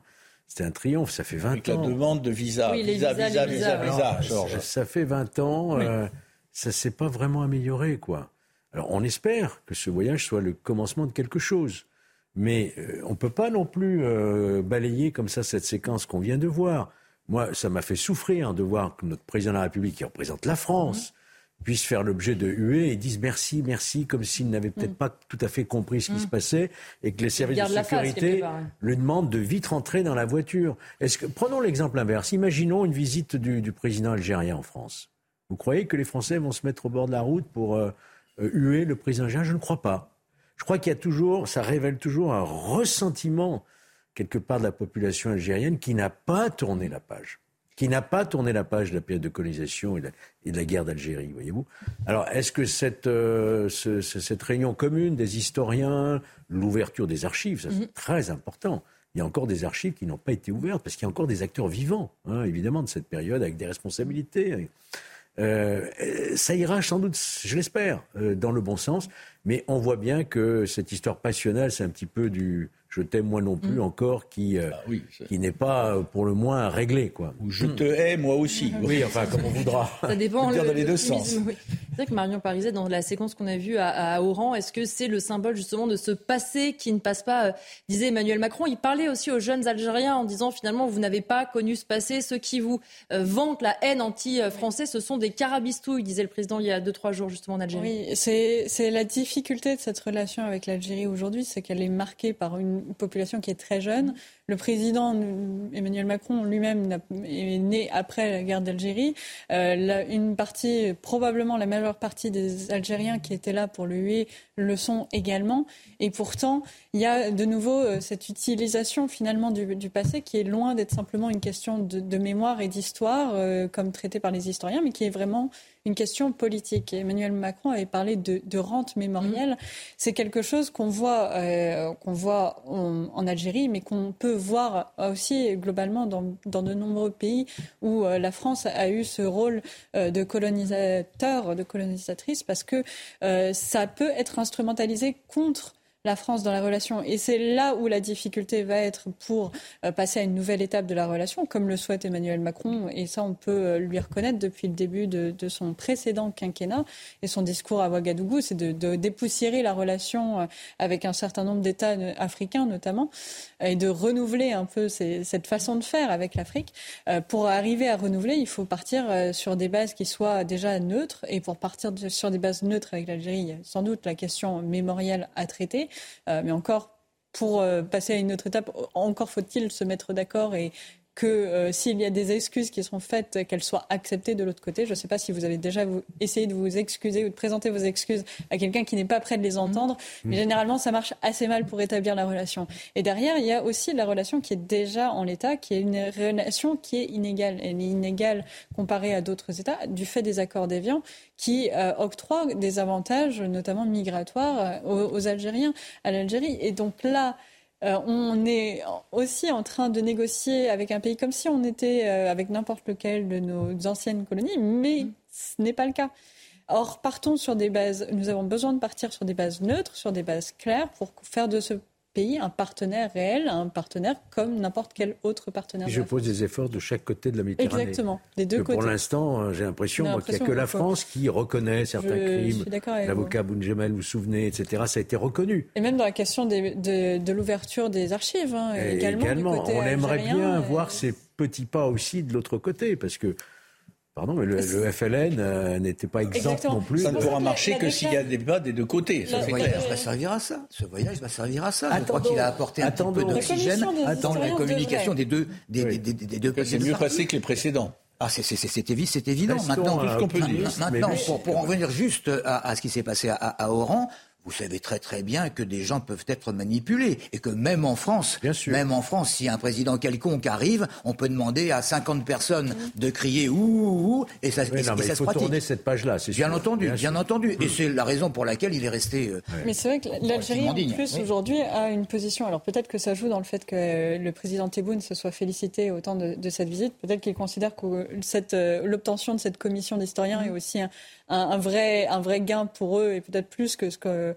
nous, on a réussi à obtenir de notre côté, il faut voir. Si, euh, les archives algériennes s'ouvrent. Si les archives algériennes s'ouvrent, ce qui à ce stade n'est absolument pas promis. Et puis l'Algérie aujourd'hui euh, peut jouer avec des nouveaux partenaires. On le voit avec l'Italie, elle est très courtisée par de nombreux acteurs internationaux dans, cette, dans ce contexte de guerre en Ukraine, puisque justement cette production euh, de gaz qui est extrêmement importante, qui en fait le premier producteur africain, il me semble, et quatrième mondial et euh, ou quatrième africain et plus largement mondial, en faire un partenaire vraiment courtisé. Nous, dans, tout ça, euh, on, contribue aussi au fonctionnement et à, à, la survie du régime algérien tel qu'il est aujourd'hui puisque c'est sur l'argent du gaz que le régime algérien continue à pouvoir se financer, à pouvoir acheter la paix sociale également.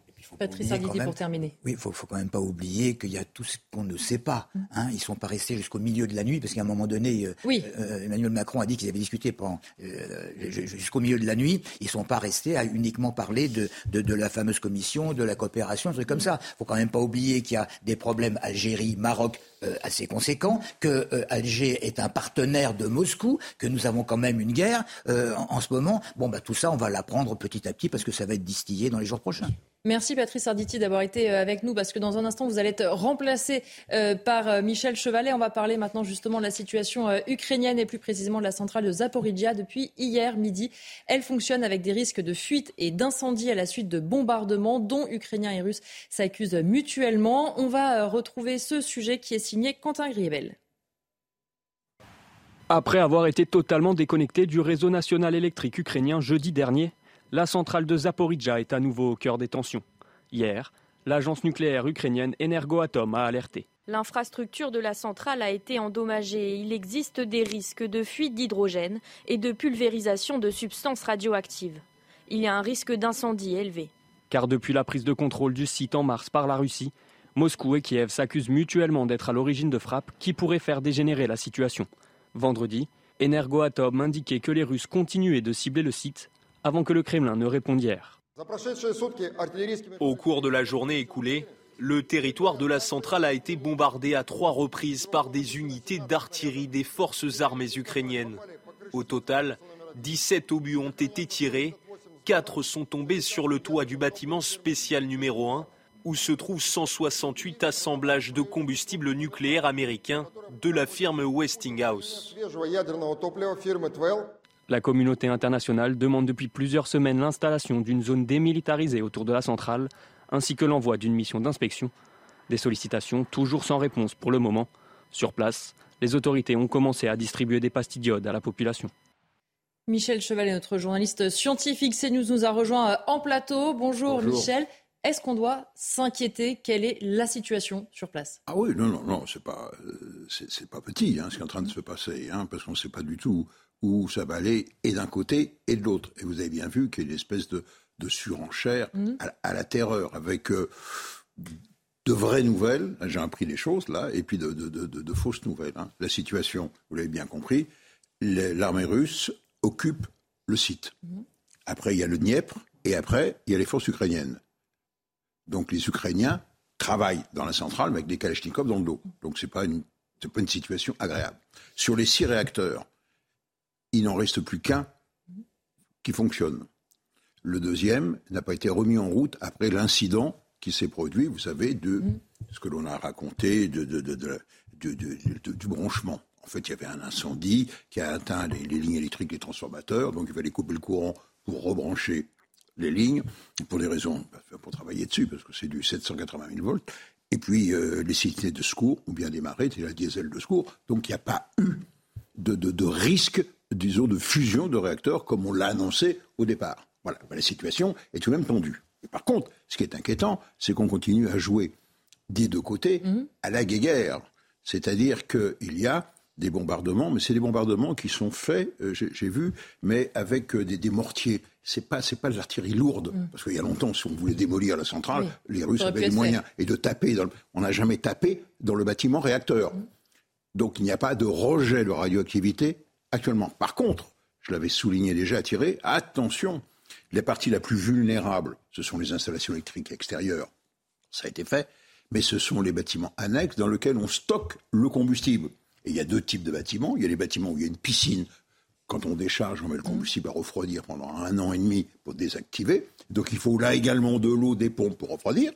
Et il y a le bâtiment où on stocke à sec le combustible neuf et c'est du combustible américain maintenant, Westinghouse, qui arrive et qui est placé dans des râteliers, des, containers sans protection particulière. Et là, je viens d'apprendre, hein, ben, avec votre sujet, mhm. qu'il y avait des, bombes, non, moi j'irais plutôt c'est du mortier, qui sont tombées sur ce bâtiment, qui est un bâtiment qui n'est pas protégé euh, par des épaisseurs de béton ou d'acier, donc c'est un toit, un bardage, si vous voulez. Et là, qu'est-ce que l'on risque? Eh bien, on risque qu'il y ait des projections de poussière d'uranium, mais de l'uranium qui n'a pas encore été activé, c'est-à-dire de l'uranium quasiment naturel, donc pas dangereux, et on aurait une retombée comme l'uranium, c'est l'un des métaux les plus lourds, dans la table de Mendeleïev, 200.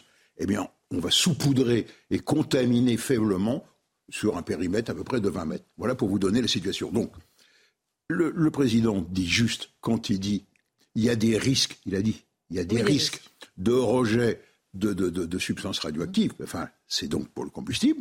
Et également, les Ukrainiens disent les Russes ont bombardé mmh. le réacteur, le, bâtiment de combustible. Donc voilà, voilà où, voilà où on en est. Mais c'est un jeu que j'estime très, très, très dangereux parce qu'on ne sait pas où va s'arrêter cette escalade. Il peut conduire, alors là, un grave problème ce serait l'arrêt du refroidissement du dernier réacteur qui reste, le, réacteur, je crois, c'est le, le 5.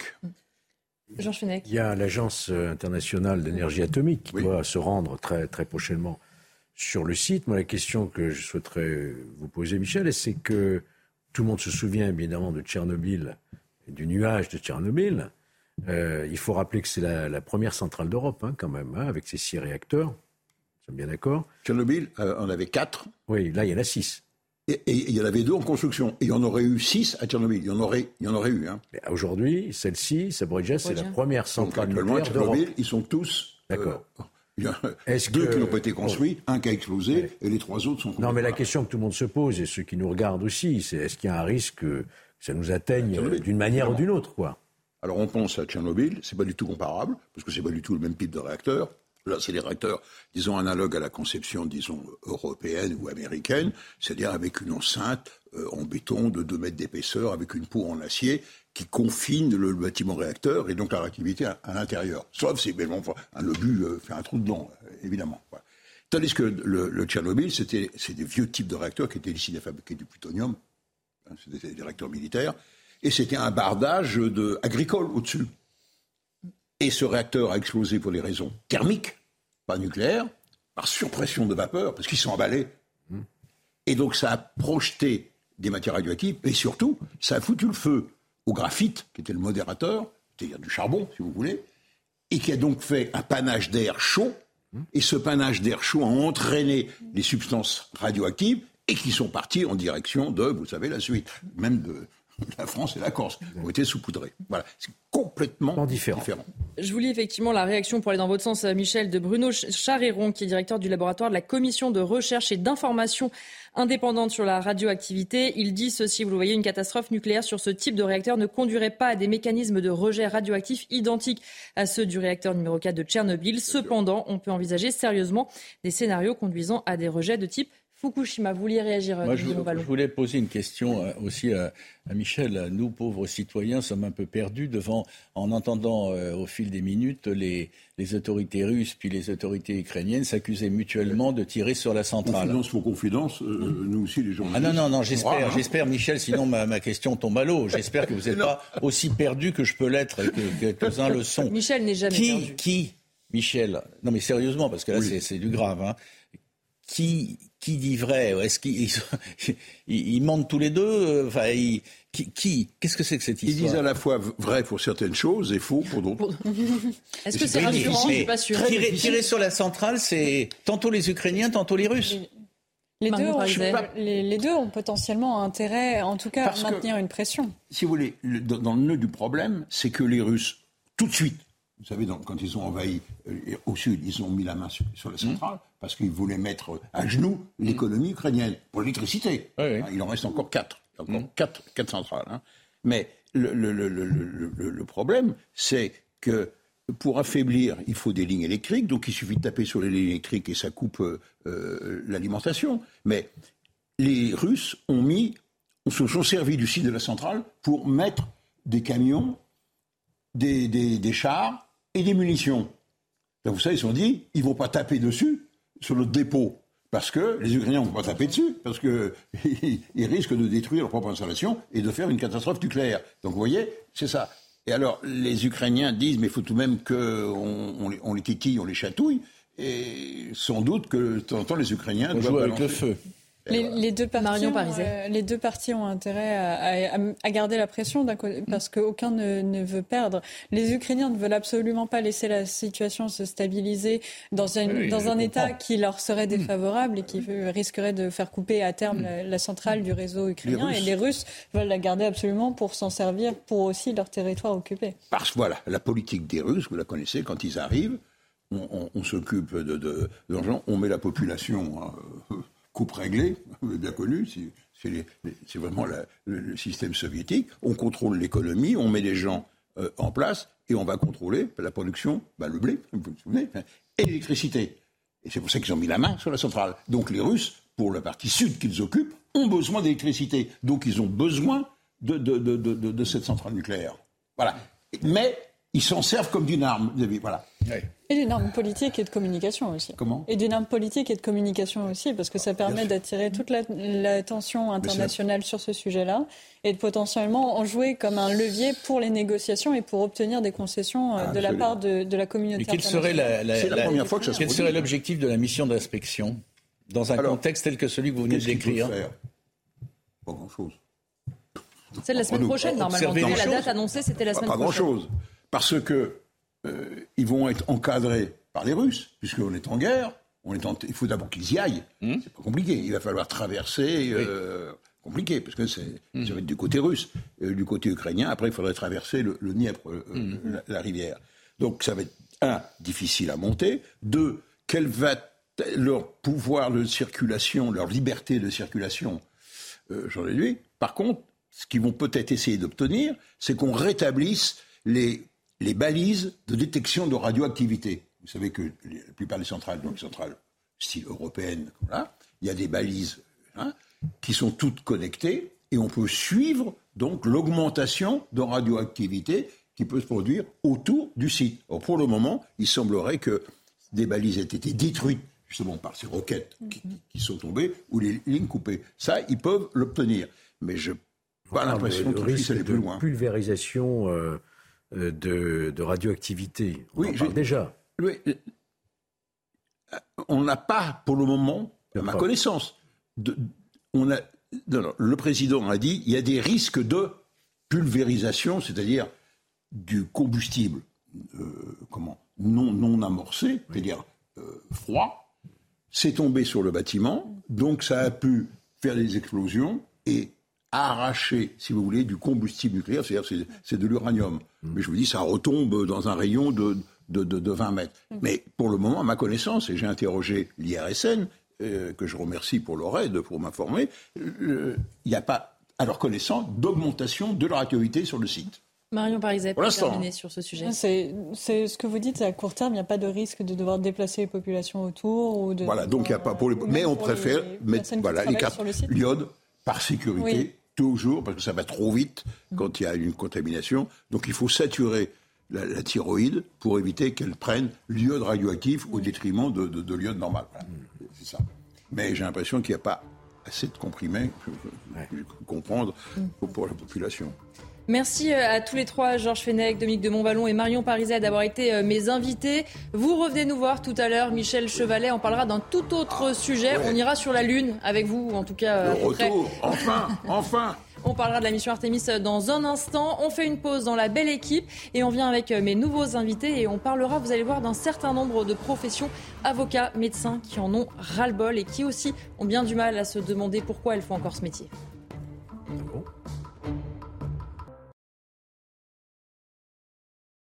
News, c'est la suite de la belle équipe. Je vous présente les invités désormais qui m'accompagnent. Jean Messia, bonjour. Bonjour. Président de l'Institut Apollon. William Tay, bonjour. Bonjour.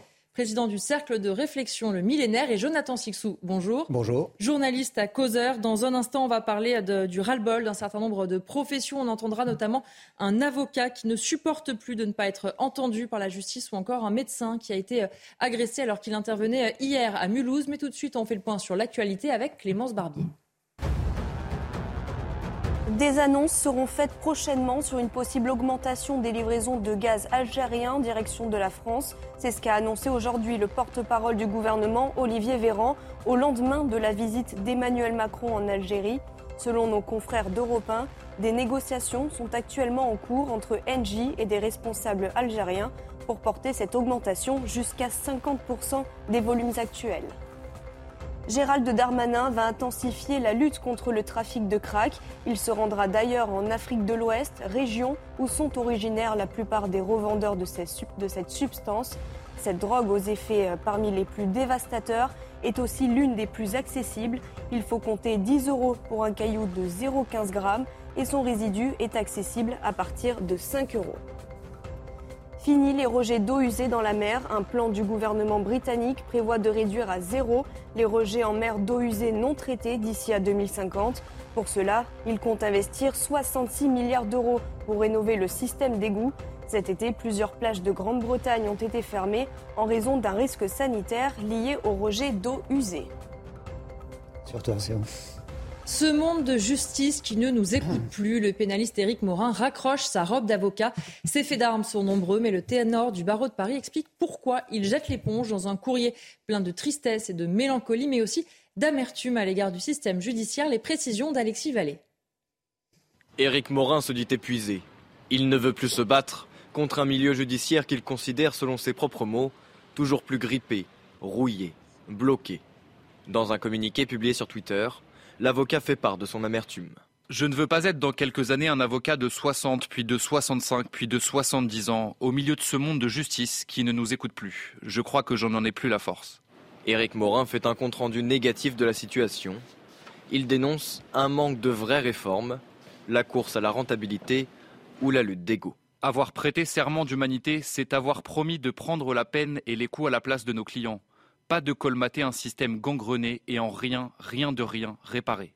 Ce pamphlet, Alain Jacubowicz le comprend et l'approuve. La justice, c'est pas ça. La justice, c'est le quotidien de nos concitoyens. Cela n'est pas du tout pris en cause, en compte par nos, par notre pouvoir politique. Voilà. Il, il, nous faut un véritable déterminisme dans la justice. Il nous faut de véritables moyens dans la justice. Et ces moyens manquent cruellement. Et voilà, ça épuise les meilleurs d'entre nous. Euh, parfois des magistrats et hélas parfois aussi des avocats. Sur Twitter, avocats, magistrats ou encore journalistes ont été nombreux à réagir à cette annonce, définissant ce départ comme une défaite de la justice. Jean Messia, en effet, ça illustre la défaite de la justice, ce départ euh, d'Éric Morin bah, écoutez, plus généralement, je pense que nous vivons dans un pays aujourd'hui, un système qui malheureusement a ce don incroyable euh, de tuer même les passions euh, les plus exacerbées. On a des gens euh, de tout temps hein, qui sont rentrés dans des métiers qu'on appelle les métiers passion. Mmh. Euh, évidemment, le, métier d'avocat est un métier passion, comme le métier de policier, comme le métier de professeur. Et malheureusement, nous sommes dans un système mortifère qui, effectivement, ne considère plus ou déconsidère ces professions à telle enseigne que même les représentants de ces professions les plus passionnés en arrive à jeter l'éponge. Moi, je me dis que euh, derrière, derrière, Maître Morin, mais combien d'autres avocats qui n'ont probablement pas son aura, son talent, son expérience. C'est un exemple. Voilà, mais justement, je, crains, si vous voulez, que ça, soit, ça ne soit que la face émergée de l'iceberg. Et la deuxième chose que je voulais dire, c'est que vous savez, euh, tout le monde le sait, on en discute suffisamment sur, euh, sur les plateaux, le complexe police, mm. justice, prison manque cruellement de moyens. Mais vous savez, la question des moyens dans une société, c'est toujours une question relative. Nous avons évidemment aussi une société qui sont sauvage et qui sont sauvages. Alors je sais que vous allez tous lever les yeux vers le ciel euh, parce que ce sera la énième fois que je le dis, qui sont sauvages parce qu'on laisse venir en masse des individus de l'étranger qui contribuent à son ensauvagement. Et évidemment, quand vous avez d'un côté une explosion euh, euh, de l'ensauvagement de la France et de l'autre côté de très faibles moyens qui sont mis des moyens qui sont mis, mais ils sont faibles à raison de l'ensauvagement, bah, en fait, euh, si vous n'arrêtez pas l'ensauvagement de la société, vous pouvez mettre tous les moyens dans la police, tous les moyens dans la justice, tous les moyens dans les prisons, euh, que vous n'arriverez pas à régler le problème. Le, problème, il se règle en amont, il se règle à la base, en arrêtant en fait l'afflux de certaines immigrations qui ont une contribution à la criminalité et à la délinquance qui est très importante en France. William Tess, c'est vrai qu'on a entendu parler de budget du ministère de la Justice en hausse, de recrutement de magistrats, de greffiers. Mais on a tellement de retard qu'en réalité, est-ce qu'on est vraiment sur le fait de redonner des moyens à la justice ou est-ce qu'on compense simplement euh, les aides qui n'ont pas été apportées pendant un certain nombre d'années? On est en train de rattraper un retard parce que la justice, comme la police, sont les parents pauvres du budget de l'État. Je pense que beaucoup de Français se posent la question comment ça se fait qu'avec autant de dépenses publiques Il faut rappeler quand même que la France est le recordman des dépenses publiques dans le monde et le recordman des prélèvements obligatoires et du budget social dans le monde. Eh ben, on a mis aussi peu d'argent sur la police et sur la justice. Il faut rappeler que sur la justice, la France dépense deux fois moins par habitant que l'Allemagne notamment. Mais effectivement, il y a une question de moyens et les moyens permettront de recruter plus de greffiers, plus d'assistants judiciaires afin d'accélérer les procédures pour que la justice aille plus vite et traite toutes les affaires beaucoup plus rapidement parce que c'est un principe de droit c'est un principe démocratique. Après, il y a un autre levier sur lequel on peut agir assez efficacement, c'est la question de la doctrine en matière judiciaire. C'est qu'actuellement, la doctrine judiciaire est plutôt faible dans la mesure où en fait on, on, cherche plutôt à réparer et à réinsérer plutôt qu'à punir. Gérald Darmanin a, a, été plutôt présent cet été, mais sa politique ne marcherait uniquement, et c'est ce que disent les policiers, si par cas les délinquants attrapés, les criminels attrapés vont effectivement en prison. On a 90 000 peines qui sont non exécutées en France. Les juges n'exécutent pas. Souvent, les peines sont souvent aménagées. C'est-à-dire que quand vous risquez trois ans de prison, vous êtes souvent condamné à un an de prison et puis réellement, vous en faites six, voire pas du tout, en fait. Et je pense que c'est là l'essentiel. C'est comment on fait pour assurer l'effectivité des peines. Il faut que les juges plus qu'une question de moyens, comme sur l'éducation nationale, comme sur la police et sur les différents moyens régaliens, agissent davantage sur une question de doctrine. Et tant qu'on ne réformera pas la question de la doctrine, on n'arrivera pas à agir concrètement. Parce qu'on aura le même sujet sur la question de l'éducation nationale avec mmh. Papendia. C'est-à-dire qu'on peut augmenter les moyens de manière illimitée. Tant qu'on n'a pas une doctrine qui est claire, on n'arrivera pas efficacement. Et je pense malheureusement que est-ce que les Français accepteront de mettre plus de moyens dans la justice avec les images que nous avons vécues et l'épisode de Fresnes Et les Français diront que ça en sera encore de l'argent dilapidé en karting et en piscine. Alors on rappelle que le Fresnes, ça n'est pas la prison, c'est bien les organisateurs qui avaient payé. C'est, euh, tout à fait, vous avez tout à fait raison mais est-ce que les Français oui, bien sûr. l'accepteront la euh, On va écouter maintenant, je vous fais réagir évidemment, Jonathan Sixou. Juste, je voudrais qu'on écoute euh, Gilbert Collard, avocat et président d'honneur de Reconquête, qui explique que selon lui, la justice fait peur si on regarde son fonctionnement. Écoutez. La réalité, si elle était décrite au jour le jour, elle ferait peur. Elle ferait peur. On a une justice qui ne, qui ne peut plus, qui ne peut plus être humaine.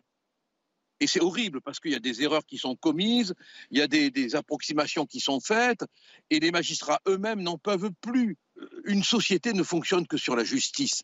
C'est elle qui arbitre au-delà des querelles politiques, au-delà des querelles d'ego, au-delà des querelles de personnes. C'est elle qui arbitre les conflits. Elle n'est plus en mesure d'arbitrer les conflits. La justice fait dans son fonctionnement, Jonathan Sixou. Elle ne peut plus arbitrer les conflits, comme le dit euh, Gilbert Collard. Gilbert Collard dit les choses très justement à ce sujet, il me semble-t-il. Et euh, c'est un constat, un triste constat qui s'ajoute à, celui euh, fait aussi sur les moyens dont, vous parliez. Et j'ajoute quand même un autre point, deux autres points. C'est qu'il y a aussi ce dégoût que révèle ce, départ, cette démission, si je puis dire, de, ce grand avocat. C'est un certain dégoût vis-à-vis aussi d'une d'une justice qui est de plus en plus politisée, d'une mmh. justice qui euh, ne qui n'entend plus le terrain, qui n'entend plus le terrain parce qu'elle ne peut pas suivre le rythme de la judiciarisation de notre société euh, également. Et puis, euh, je suis tout de même un peu attristé, encore plus, si je puis dire, parallèlement à ce constat, de voir que ben, de bons soldats ne se battent plus mmh. dans ce domaine comme dans d'autres. Ce sont les meilleurs qui partent, ce sont les meilleurs qui C'est le découragement. C'est le découragement. Et de voir que si je puis appeler ça un esprit de résistance, n'est plus, euh, plus valable, n'est plus euh, d'actualité pour faire face à tout cela, parce qu'on les a pressurisés, parce qu'ils sont dégoûtés, parce qu'ils n'ont euh, eux-mêmes plus la force d'accomplir leur, leur, mission, leur vocation dans la, dans la société. Et ça, je trouve que c'est un autre signal qui, qui, est terrible. Alors, quand on lit son, son sa lettre, on comprend qu'il y a eu aussi des, raisons personnelles, une vie un peu difficile pour lui ces, ces derniers mois qui ont ajouté à, son désarroi professionnel cette, cette prise de décision. Mais ça ne suffit pas pour, euh, pour, pour expliquer euh, un tel un, tel coup d'éclat, qui a le mérite malheureusement euh, d'être médiatisé euh, par, par, euh, par, par vous aujourd'hui. Mais c'est vrai qu'il y a au quotidien des dizaines et des dizaines de, de, de, cas de personnes qui ne sont pas des célébrités et qui démissionnent. Cette vague de démission est d'ailleurs un phénomène de société mm. qui est né aux États-Unis, qui commence à traverser l'Atlantique et des gens dans des métiers de vocation, dans des métiers, on le voit aussi chez les infirmiers, chez les aides-soignants, qui, qui, qui jettent l'éponge pour des moyens de, de, de, pour des, une absence de moyens qui est mis à leur disposition et parce qu'il n'y a, pas de reconnaissance et une reconnaissance qui n'est pas uniquement financière. C'est un état d'esprit général et c'est navrant de voir que euh, cela touche différentes professions et ça prouve à quel point notre société n'est plus grippée mais est très malade. Jean Messia, je vais vous faire réagir, mais je voudrais juste qu'on écoute euh, l'avis d'Alain Jakubowicz, euh, l'avocat, qui explique quelle peut être la part de responsabilité d'Éric Dupont-Moretti là-dedans. Écoutez-le. Écoutez, tout est difficile pour notre ministre. il est surtout pour lui difficile d'être ministre. Vous savez, moi, je, me souviens de cette vidéo qui, circulait lorsqu'il est, devenu garde des Sceaux, où on l'entend dire moi garde des sceaux jamais mais, d'abord qui me demandera puis en plus moi je moi je, suis pas j'ai pas envie d'avaler des couleuvres enfin c'est pas des couleuvres qui l'avalent c'est des boas c'est des boas qui l'avalent. Vous savez, moi, ce qui m'a rendu triste dans l'affaire de Fresnes, en dehors de toute cette hypermédiatisation, c'est sa position à lui. S'il était toujours avocat, s'il était toujours avec nous, s'il avait toujours sa robe, on l'aurait entendu, on l'aurait entendu hurler, et à juste titre. Moi, j'avoue que je ne comprends pas ce numéro de grand écart. Je ne comprends pas. Bien sûr, je comprends que devenu garde des Sceaux, bah, sa mission n'est pas la même. Évidemment, il a une autre réserve, etc. Mais changer comme ça du tout au tout, c'est une profonde déception pour nous. Jean Messia, il avale des boas, le ministre de la Justice? Bah, il avale des bois et lui, enfin oui et non parce que en fait, euh, je crois qu'il n'est pas à sa place en fait, mmh. euh, Dupont-Moretti. Euh, il l'a d'ailleurs lui-même reconnu. Quand, quand un ministre vous dit que c'est le ministre des détenus, il n'a pas franchement compris ce qu'est un, un, garde des Sceaux écrit comme on, comme on l'écrit d'habitude. Donc il peut être le garde des Sceaux SOTS, mais le garde des Sceaux, normalement, est le ministre, est le ministre des victimes. Il, est, il, rend la, il, il, mène une politique pénale, il gère une justice qui rend la justice au nom du peuple. il est là pour embastiller ceux qui mettent en danger la société, pour écarter la, de la société ceux qui lui nuisent euh, il n'est pas là pour les caresser dans le sens du poil. Donc je pense qu'idéologiquement et peut-être même professionnellement, euh, Éric Dupont-Moretti est une erreur de casting au, ministère de la Justice. Pourtant maintenu à son poste. Pourtant maintenu à son poste, mais ça c'est le, si vous voulez, c'est le, côté peut-être ado attardé euh, euh, du président de la République qui préfère effectivement faire le, un pied de nez au juge en disant ah vous avez vous, vous, avez fait pression pour que je le vire, ben, je vais le garder et nananer. donc bon voilà, c'est comme ça. Mais le, le problème, si vous voulez, c'est que plus globalement euh, sur euh, Maître Morin. Euh, moi, j'encourage tous les gens qui sont passionnés par leur métier en France à rester en poste.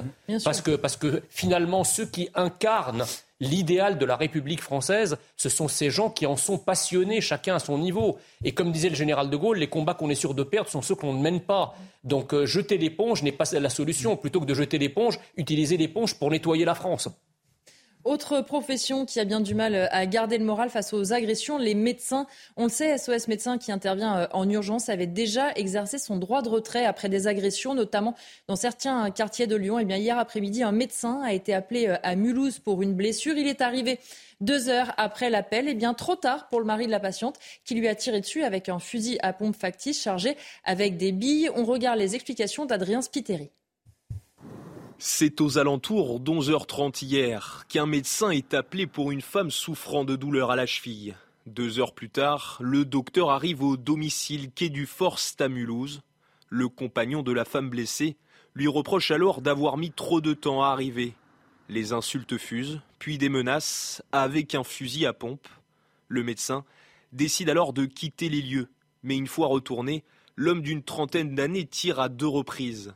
Il se trouve que finalement, c'était un, fusil à billes, mais au moment, le médecin n'en avait aucune idée, euh, la réplique étant parfaite. Le docteur, blessé à l'arrière de la cuisse avec de gros hématomes, parvient à joindre la police. Il a été pris en charge en état de choc. De son côté, le tireur déjà connu des services de police a été interpellé puis placé en garde à vue. Les équipes d'SOS Médecins de Mulhouse dénoncent cette agression ils ont décidé d'exercer leur droit de retrait jusqu'à lundi matin. Là, on est sous le choc parce qu'on n'avait pas ce sentiment de peur d'aller consulter et de faire notre métier que nous aimons et de rendre ce vrai service à la population qu'est la visite à domicile. Le cabinet de consultation d'SOS médecins de la ville reste en revanche ouvert aujourd'hui. Et le ministre de la Santé s'est exprimé euh, sur le sujet sur les réseaux sociaux. François Braun qui dit ceci Je condamne fermement l'agression inadmissible d'un médecin de SOS médecin hier à Mulhouse, menacé de mort et blessé par des tirs lors d'une visite à domicile. Je lui adresse tout mon soutien ainsi qu'à ses proches et à toutes les équipes de SOS Médecins France. Jonathan Sixou, ça n'est pas la première fois. C'est Darmanin qui l'a dicté. Vous croyez qu'ils écrivent leur tweet ensemble Ce n'est pas la première fois qu'on voit malheureusement des médecins qui sont euh, attaqués, souvent SOS médecins parce que c'est eux qui interviennent en urgence. Comment on va s'en sortir? C'est-à-dire qu'à un moment donné, ils vont exercer leur droit de retrait tout le temps, partout? Eh ben, Ça va être trop vous- dangereux d'intervenir? Comme vous le dites, Elodie, c'est pas la première fois que ces ag- une agression de ce type arrive. C'est pas la première fois que euh, ce droit de retrait euh, est, est effectué. Le De risque, manière c'est- très courte, hein, c'est jusqu'à lundi, parce Oui, qu'évidemment, évidemment. fait qu'ils vont continuer les soins. Mais... Et évidemment, et c'est toute la, la grandeur de cette profession aussi. Mais c'est euh, inadmissible. On ne peut que condamner évidemment ce, ce- ce type d'agression. Mais là aussi, ça révèle quoi? Parce que c'est euh, ce type d'agression que euh, subissent euh, les professeurs agressés par des parents d'élèves, et- etc., etc. En l'occurrence, c'est ce qui me saute aux yeux, c'est l'incapacité pour de, par- pour de plus en plus de monde de ne pas surmonter des contrariétés. Euh, Peut-être que le terme peut être renforcé ou autre, mais c'est- le fait, c'est ça. Monsieur n'est pas content que le médecin ait mis deux heures pour venir. Et on sait qu'SOS médecins, malheureusement, parfois, met beaucoup de temps, puisque, évidemment, ils interviennent en urgence. Exactement. Sur beaucoup d'in- d'inter- d'interventions. À la limite, deux heures, c'est rapide euh, comme délai d'attente. Euh, et donc, il, euh, monsieur est contrarié. Que fait-il? Il, il, il engueule ce médecin, parce que je crois qu'il y a eu de longues minutes d'insultes avant. Il le menace. Et on- il le menace, et ensuite il lui tire dessus. Il y a une sorte de, et ça on le retrouve dans, différents, de- dans différentes agressions, il y a une sorte de, donc de, de- de refus de la contrariété, d'assumer la contrariété, de passer outre, et aussi une sorte de... Ça rejoint, c'est l'un des volets, je pense, de ce déni du réel qui touche beaucoup de nos concitoyens, euh, qui n'ont plus prise avec la réalité. Euh, et ça peut s'expliquer peut-être par des, des- de nombreux facteurs. On ne connaît pas le profil de cet individu, bien qu'il est que connu des il est services de connu des police. services de, de police. Ça dit déjà euh, ce que ça peut vouloir dire. Mais euh, c'est ça qui est effrayant. C'est-à-dire qu'on voit que les gens, ne, ne- ne- le- de plus en plus de personnes ne refusent d'accepter la réalité et se font, entre guillemets, et à leur propre mesure, justice eux-mêmes. William Tay, justement, on le sait, euh, les médecins, mais ça, a- été, a été vu aussi avec des pompiers, par exemple, euh, à Limoges, qui ont été euh, caillassés. Comment on peut mieux protéger ces professions? On le rappelle, un médecin de SOS médecin, il se déplace seul, il va au domicile de quelqu'un. Il est, s'il tombe dans un guet-apens, il est totalement livré à lui-même. Je vais reprendre les mots de Jean Messia sur l'ensauvagement de la société.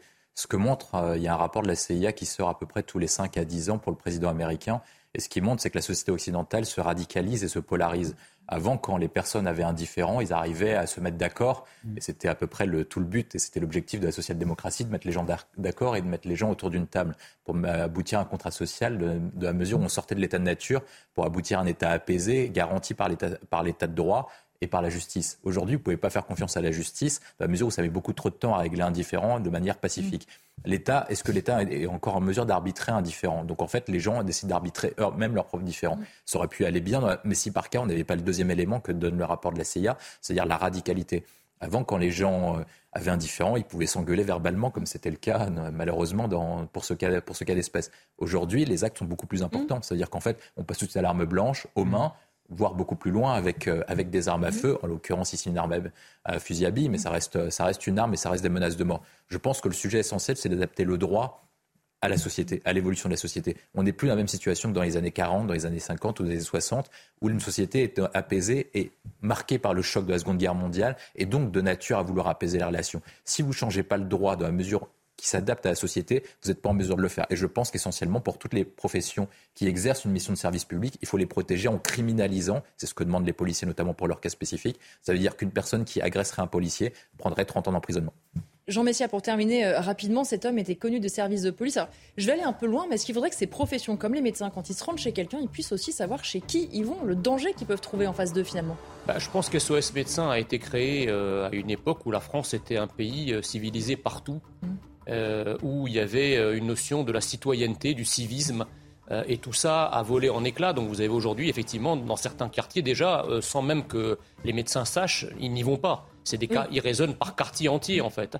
Et quand on voit comment sont accueillis, je parle même pas des policiers, mais même les pompiers par exemple, euh, voilà, c'est des guet-apens euh, dans, des quartiers qui ne sont plus des quartiers en France. Ce sont des quartiers, des zones de non-France. Et en fait, ces quartiers-là se défendent contre des intrusions de ce qu'ils considèrent être des représentants de l'étranger, quels qu'ils soient d'ailleurs. Donc ça, euh, c'est qu'un volet sécuritaire qui permettra de régler cette question et non pas des, des, comment des solutions individuelles au cas par cas, parce que là, on va plus s'en sortir. Hein. On se retrouve dans un instant sur CNews. Tout de suite, c'est l'heure des livres. Anne Fulda reçoit Marc Lévy. 16h30 sur CNews. Tout de suite, le point sur l'actualité, c'est avec Clémence Barbier. Des annonces seront faites prochainement sur une possible augmentation des livraisons de gaz algérien en direction de la France. C'est ce qu'a annoncé aujourd'hui le porte-parole du gouvernement, Olivier Véran, au lendemain de la visite d'Emmanuel Macron en Algérie. Des négociations seraient actuellement en cours entre Engie et des responsables algériens pour porter cette augmentation jusqu'à 50% des volumes actuels. Nouveau féminicide dans le Jura. Une femme de 49 ans a été retrouvée dans un état de décomposition avancée à son domicile d'Alièze. Elle serait décédée d'une mort violente. Son compagnon a été placé en garde à vue samedi. Il est déjà connu pour des faits de violence conjugale sur une autre conjointe. L'homme de 40 ans est actuellement entendu par les enquêteurs. L'opérateur des centrales nucléaires ukrainiennes accuse la Russie de nouvelles frappes sur la centrale nucléaire de Zaporizhzhia. Selon lui, les bombardements russes ont eu lieu à plusieurs reprises au cours de la dernière journée. Hier, il avait déjà annoncé que le site fonctionnait avec des risques de fuite radioactive et d'incendie. En début de semaine, des comprimés d'iode ont été distribués préventivement aux habitants vivant à proximité de la centrale.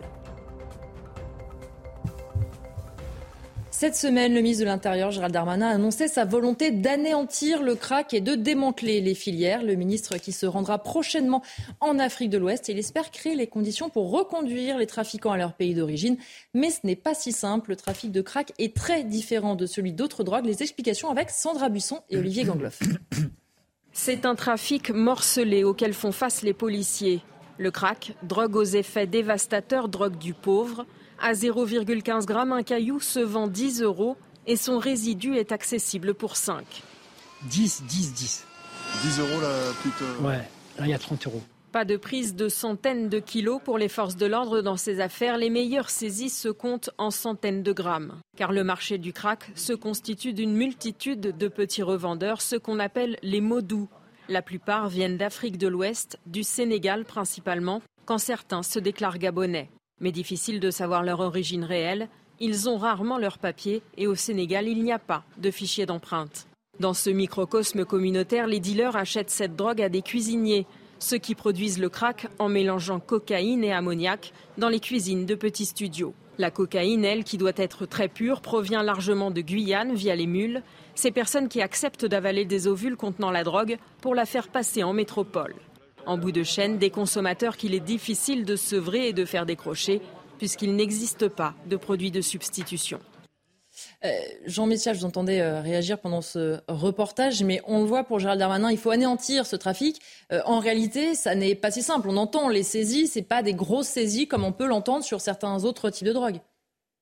tout à fait, mais enfin, Gérald Darmanin joue un peu sa crédibilité là-dessus, parce que si on nous explique que le ministre de l'Intérieur de la République française, avec tous les moyens dont il dispose, n'arrive pas à venir à bout d'un problème qui, euh, pour empoisonner de manière récurrente et, sur le long terme les riverains, c'est quand même pas un problème géopolitique majeur. Je veux dire, euh, si on n'arrive pas, pour un problème aussi modeste, eu égard aux moyens dont dispose la France, alors euh, quelle crédibilité sur les autres sujets beaucoup plus importants? Sur les sujets de l'immigration clandestine, sur les sujets de l'ensauvagement, de l'insécurité générale du pays. Euh, je crois que Gérald Darmanin, sur ce dossier-là, joue sa crédibilité. Ça, c'est la première chose. La deuxième chose, c'est qu'on nous a expliqué pendant des années que euh, c'était un problème franco-français. Mmh. Et quand on, quand on osait mettre ça euh, en rapport avec certaines immigrations, notamment d'Afrique de l'Ouest, on nous disait qu'il ne fallait pas stigmatiser et attiser la haine.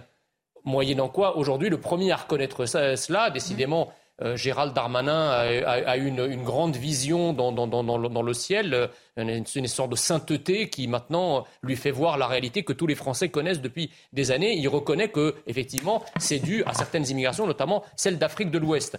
Mais donc le problème, il est simple. Les gens qui n'ont pas de papier ou, qui sont avec des cartes de résident euh, qui sont consommateurs ou qui sont producteurs, eh bien, ils doivent être retournés chez eux. On oui, doit mais en même sujet que certains, on ne sait même pas quelle nationalité ils ont finalement. Exactement. Et bah, oui, mais le problème, c'est que ça, ça, se détermine. Je veux dire, en faisant un petit peu de recherche, on y arrive quand même. Peut-être pas pour tout le monde, mm. mais c'est toujours pareil. C'est pas parce qu'un problème, on n'arrive pas à le résoudre de manière parfaite au point qu'il n'y ait plus aucun trafiquant que cela donne une excuse pour dire, bah, finalement, on fait rien. Mm. Non il, faut, il, faut, commencer à régler le problème et, le, et, tout ce qui sera résolu ne sera plus à résoudre. Donc si on arrive à arrêter le quart, la moitié ou les trois quarts de ce mmh. trafic et qu'il reste un trafic résiduel, bah, c'est moins grave que de laisser. Exactement. Donc il faut, il faut s'attaquer au problème avec les moyens dont on dispose, les moyens diplomatiques, les moyens sécuritaires et les moyens sanitaires aussi, parce que dans ces consommateurs, s'il se trouve qu'il y a, euh, ou des producteurs d'ailleurs, qui se trouvent qui sont français de nationalité, eh bien il faut les traduire en justice pour trafic de drogue pour les producteurs, et ceux qui sont consommateurs et qui n'arrivent pas à décrocher, il faut les soigner. Donc les remèdes existent. Qu'est-ce qu'on attend pour mettre tout ce petit monde-là hors d'état de nuire et débarrasser nos rues de cette saloperie? Dans ce que je dis, Jean Messia, qu'est-ce qu'on attend? On a vu aussi Jonathan Sixou euh, sur ces derniers mois, ces dernières années, beaucoup se renvoyer la balle. C'est-à-dire que la mairie de Paris estimait que ça n'était pas à elle de le faire. La région répondait j'ai envie de faire beaucoup, mais la santé, ça n'est pas ma compétence. Le gouvernement qui disait c'est pas à nous de le faire. On voit aussi qu'au niveau des élus, tout le monde s'est un peu euh, renvoyé la patate chaude, façon de dire je suis désolé, moi je peux pas gérer.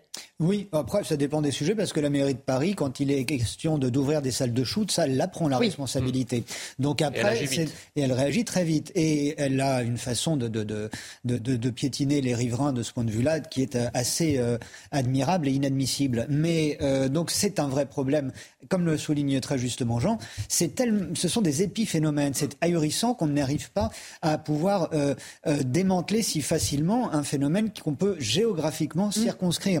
Ce n'est pas comme le trafic de cannabis ou de cocaïne euh, qui, qu'on peut retrouver dans tous les quartiers de Paris, par exemple. Là, on parle, on sait à Paris, euh, dans cet exemple précis, exactement quels sont les quartiers, euh, voire les rues où se trouvent les deals et où se trouvent les consommateurs. Gérald Darmanin devrait être un peu prudent parce que ces effets de manche sur ce sujet-là, alors soit il arrive à ces résultats mm. et c'est formidable pour tout le monde, et tant mieux. Euh, sinon, ça pourrait être euh, le, sparadrap du, du, Karcher de Nicolas Sarkozy, mm. qui, souvenez-vous, sur la dalle d'Argenteuil, voulait euh, tout nettoyer, nettoyer la racaille au Karcher. Ça n'a jamais été fait. Mm. Donc, il faudrait peut-être, soit il, est, il, a la garantie et l'assurance de ce qui va se passer après ces, effets d'annonce, soit il n'y a rien de, valable derrière, et puis il pourrait, il pourrait avoir ce, retour mm. malheureux encore une fois, ce phénomène-là est tellement particulier et euh, euh, constitue, touche très peu de personnes. Donc, euh, il est assez incompréhensible depuis le temps que nous en parlons que rien n'est fait. J'ai le souvenir durant la dernière campagne électorale, dans une excellente émission de Jean-Marc Morandini mmh. avec Éric mmh. Zemmour, ils sont allés à la, à la colline du Crac sans avoir prévenu la préfecture, etc. auparavant pour qu'il n'y ait pas de, nettoyage qui soit fait. Mmh. Et ça nous a permis de voir des images que personne mmh. euh, d'entre nous aurait pu voir sans ça. Euh, c'est la, la, la, la, fin du monde. Et c'est à Paris, c'est dans, sur, dans des quartiers périphériques de la capitale. Ce sont des, des, des, des pauvres airs qui sont là et qui, sont, qui, qui, qui ne ressemblent, pardon de l'expression, à rien. C'est une détresse. Dans la plupart des cas, ils relèvent de cas cliniques. Euh, mmh. euh, de cas, ce sont des, des, des gens dans une détresse médicale et psychiatrique évidente euh, à nous de savoir comment gérer cela et comment surtout rendre une vie normale à tous les, honnêtes gens qui, qui, ont une vie totalement pourrie à cause de ça. William, est-ce que c'est un changement de doctrine Parce que jusque-là, on l'a vu, les consommateurs de crack ont été déplacés, ça n'a jamais réglé le problème, et d'autant plus qu'ils ont été déplacés alors qu'en fait, euh, autour du quartier de Stalingrad à Paris, malheureusement, euh, le trafic continue et les riverains ne sont pas plus tranquilles qu'avant. Je pense que l'essentiel pour Gérald Damin, c'est de fixer des priorités. Malheureusement, il change de priorité toutes les trois semaines ou tous les mois en fonction de l'actualité médiatique. Je crois que maintenant, sa nouvelle priorité, c'est, comme vous l'avez rappelé, c'est d'éradiquer le, trafic de crack. La semaine dernière, c'était éradiquer les rodéos. Mhm. Il y a trois semaines, c'était euh, lutter contre les refus d'obtempérer. Je crois qu'il y a six mois, c'était euh, lutter contre les violences familiales. Et si vous mettez à la place d'un policier, est-ce que le policier a le temps de se spécialiser dans ce domaine-là et d'être efficace, d'avoir fait assez de recherches pour être vraiment pertinent sur ce domaine précis? Je pense que Darmanin, euh, il a confondu, euh, il a un peu, il a créé une sorte de nouveau principe de, Descartes. Descartes disait je suis, j'existe, et Darmanin pense qu'en fait, en communiquant, il agit. Et je pense que c'est ça la difficulté principale de Gérald Darmanin, alors qu'il a la croisée des chemins. Sa cote, de popularité est en train de s'effondrer sa crédibilité est en train de s'effondrer, notamment depuis le fiasco au Stade de France. Et petit à petit, à chaque fois qu'on voit que Gérald Darmanin tente une action politique, on voit que ça n'est pas suivi d'effet. Il essaye de copier Nicolas Sarkozy, mais quand vous regardiez Nicolas Sarkozy, son action entre 2002 et 2007, donc comme quand il était ministre de et pas président de la République, mm. Souvent, en fait, quand il a, il a, annoncé quelque chose, il y avait des résultats. Et quand on prenait les chiffres de l'insécurité, ils ont globalement baissé sur cette période, mm. ce qui avait permis notamment d'être candidat de la droite et de ensuite remporter l'élection présidentielle. Auquel va faire face Gérald Darmanin, c'est notamment sur la question de l'action. Est-ce qu'en fait, sur chacune des actions qu'il a annoncées comme une priorité nationale, eh ben, on aura une, modification substantielle du réel? Il a annoncé notamment euh, de vouloir expulser plus de personnes mm. délinquants. Et en fait, quand on verra tous les chiffres, on voit que les obligations de quitter le territoire sont en baisse, sont en chute libre depuis 3-4 ans et depuis l'apparition de la crise sanitaire. Et sur toutes ces actions-là, je pense qu'ils se trompent. L'essentiel, quand vous êtes ministre de l'Intérieur, c'est de fixer deux ou trois priorités, pas plus. La priorité du trafic de drogue, pour moi, est une des plus importantes parce que la drogue est ce qui cause et ce qui détruit une civilisation. Nous, on travaille beaucoup sur le conflit entre la Chine et les États-Unis. Et la Chine, à cause de l'opium, a mis 100 ans et a connu ce qu'on appelle le siècle de l'humiliation avant de se redresser. Si nous, on ne met pas ce sujet-là en premier, eh ben, on, risque un effacement de notre civilisation. Et si Parquet lutte dessus, ben, dans ce cas-là, il consacre, sur, par exemple, sur 100 policiers, il met 30 à 50 des, des, policiers sur ça et il lutte contre le trafic de drogue. Mais il ne pourra pas mettre 125 policiers sur la lutte contre les violences familiales et toutes les autres priorités. On va réécouter euh, rapidement le ministre de l'Intérieur, justement, quand il expliquait qu'il voulait se rendre en Afrique de l'Ouest pour endiguer ce trafic. Écoutez-le. Vous savez qu'il va falloir frapper beaucoup plus fort. Le crack n'a pas besoin d'être réduit, mais anéanti. Pour cela, en ce qui concerne le ministère de l'Intérieur et la préfecture de police, il faut démonter les filières. Je me rendrai bientôt en Afrique de l'Ouest pour avoir un, dialogue franc avec les pays concernés et créer les conditions de reconduite très rapide des trafiquants dans leur pays d'origine. Il faut également interpeller systématiquement les consommateurs de la rue pour que les habitants de Paris et des départements de Petite Couronne, singulièrement de Seine-Saint-Denis, soient définitivement débarrassés de ce fléau. Jonathan Sixou, euh, il semble déterminé, euh, le ministre, il veut aller en Afrique de l'Ouest. Alors, ça peut sans doute peut-être régler une partie euh, du problème, mais il y a aussi une autre partie qu'on ne pourra gérer que seul sur le territoire. Évidemment. Alors, je ne suis pas spécialiste du tout du, du, du, du trafic euh, de, de, crack en, en, particulier, et j'ignore à quoi ressemble euh, euh, son implantation dans ces pays d'Afrique de l'Ouest. On comprend que ce sont des ressortissants d'Afrique de l'Ouest qui sont des vendeurs ici chez nous, mais euh, sont-ils pour autant les fabricants mm. euh, euh, de, de, de, cette drogue? Ça, je sais pas expliqué par le mm. ministère de l'Intérieur. Donc qu'il aille en Afrique de l'Ouest pour sensibiliser le, le, les Sénégalais et autres, pourquoi pas Mais ça peut faire partie de l'entreprise. Mais effectivement, c'est ici que les choses doivent se faire. Et c'est ici, seulement ici, que des résultats pourront euh, être visibles et surtout euh, être efficaces. Parce qu'en Afrique de l'Ouest, il peut se passer plein de choses. Par définition, nous, nous n'y sommes pas. Donc, et on voit que même sur ce qui est, ce qui est, ce qui est notre territoire, c'est une vraie passoire. La, la, mm. cocaïne provient de Guyane, comme l'a rappelé votre journaliste. Euh, la Guyane, c'est la France. Et on voit que ça passe, ça passe par là. Donc, si vous voulez, il y a un un problème de, que la détermination soit affichée, tant mieux. Mais ensuite, j'ai du mal à comprendre comment concrètement ça va se, comment le, concrètement le, programme va, va, être effectué en passant par ces pays d'Afrique de l'Ouest. Jean Messia, est-ce que l'objectif aussi, c'est euh, Paris 2024, les Jeux Olympiques? On sait, le gouvernement n'a pas forcément envie qu'on voit ces images dans les rues de Paris quand les sportifs, certes, mais aussi les touristes vont rejoindre la capitale française pour assister aux Jeux Olympiques. Oui, c'est vrai, mais enfin, ni les Français, ni je pense les téléspectateurs internationaux n'avaient envie de voir les images du Stade de France. Ils les ont quand même vues. Mm-hmm. Les Français n'avaient pas envie de voir ce qui s'est passé à Fresnes avec le karting. Ils les ont quand même vues. Donc voilà, euh, le, problème, c'est qu'il y a toujours un retard à l'allumage euh, euh, s'agissant du, gouvernement, y compris dans des choses qui sont inacceptables pour l'entièreté de la planète mm-hmm. et des gouvernements dignes de ce nom. Ça, c'est une chose. La deuxième chose, c'est que je ne vois pas pourquoi euh, Darmanin réussirait sur sur le côté du crack et sur les, euh, expulsions euh, vis-à-vis des pays d'Afrique de, l'Ouest, là où il n'a pas réussi ailleurs. Parce qu'en fait, là, ça, redevient un problème d'expulsion de délinquants et de criminels étrangers. Euh, soit clandestins, déjà clandestins, et même les légaux, euh, on n'est pas obligé de leur renouveler leur titre de séjour. Mais le problème, c'est que ça, c'est une question plus globale que nous, que nous ne cessons de traiter maintenant depuis des mois, sinon des années. À chaque fois que nous réclamons que d'expulser de, en masse les délinquants euh, et les criminels étrangers, la réponse des macronistes est toujours la même. Vous comprenez, on ne peut pas, ils ne délivrent pas les laissés-passer consulaires, on est face à un mur et on est obligé de les garder. Donc pourquoi là, ça serait différent les pays d'Afrique de l'Ouest ont bien compris qu'ils n'ont pas envie de récupérer ces gens-là. Donc ils vont, le problème sera le même. Voilà, donc ils vont répondre, ils vont répondre de la même manière. Et que fera euh, Gérald Darmanin à ce moment-là qu'il n'a pas fait précédemment Rien? Donc on va les garder, on va les trimballer d'un endroit à l'autre dans Paris, et on va rester comme ça encore dix ans. On va euh, terminer en prenant un petit peu de hauteur. On va partir euh, sur la Lune ou presque avec vous, Michel Chevalet. Oui, on va pas. On va déjà parler en tout cas de la Lune avec ce programme euh, Artemis, programme américain de retour sur la Lune, l'une des grandes priorités de la NASA. Michel Chevalet, expliquez-nous ce qu'est cette mission. Ça fait je sais pas combien, c'est arlésienne, parler du retour à la Lune, bah, ça fait un peu plus de 50 ans, vous avez connu ça. Oui, j'ai bien connu ça. J'ai fait mes débuts à la télévision avec euh, Apollo 11, vous voyez, en 60, euh, dans la nuit du 20 au 21 juillet 69. C'était mes débuts. Le, on en parlait, mais je voudrais dire, la Lune a été décrochée de moins de mètres. Le spectacle a été tellement beau, tellement stupéfiant, malgré les mauvaises images hein, de l'époque. Vous vous souvenez, Fantomatique, Bibendum, qui mmh. tressautait.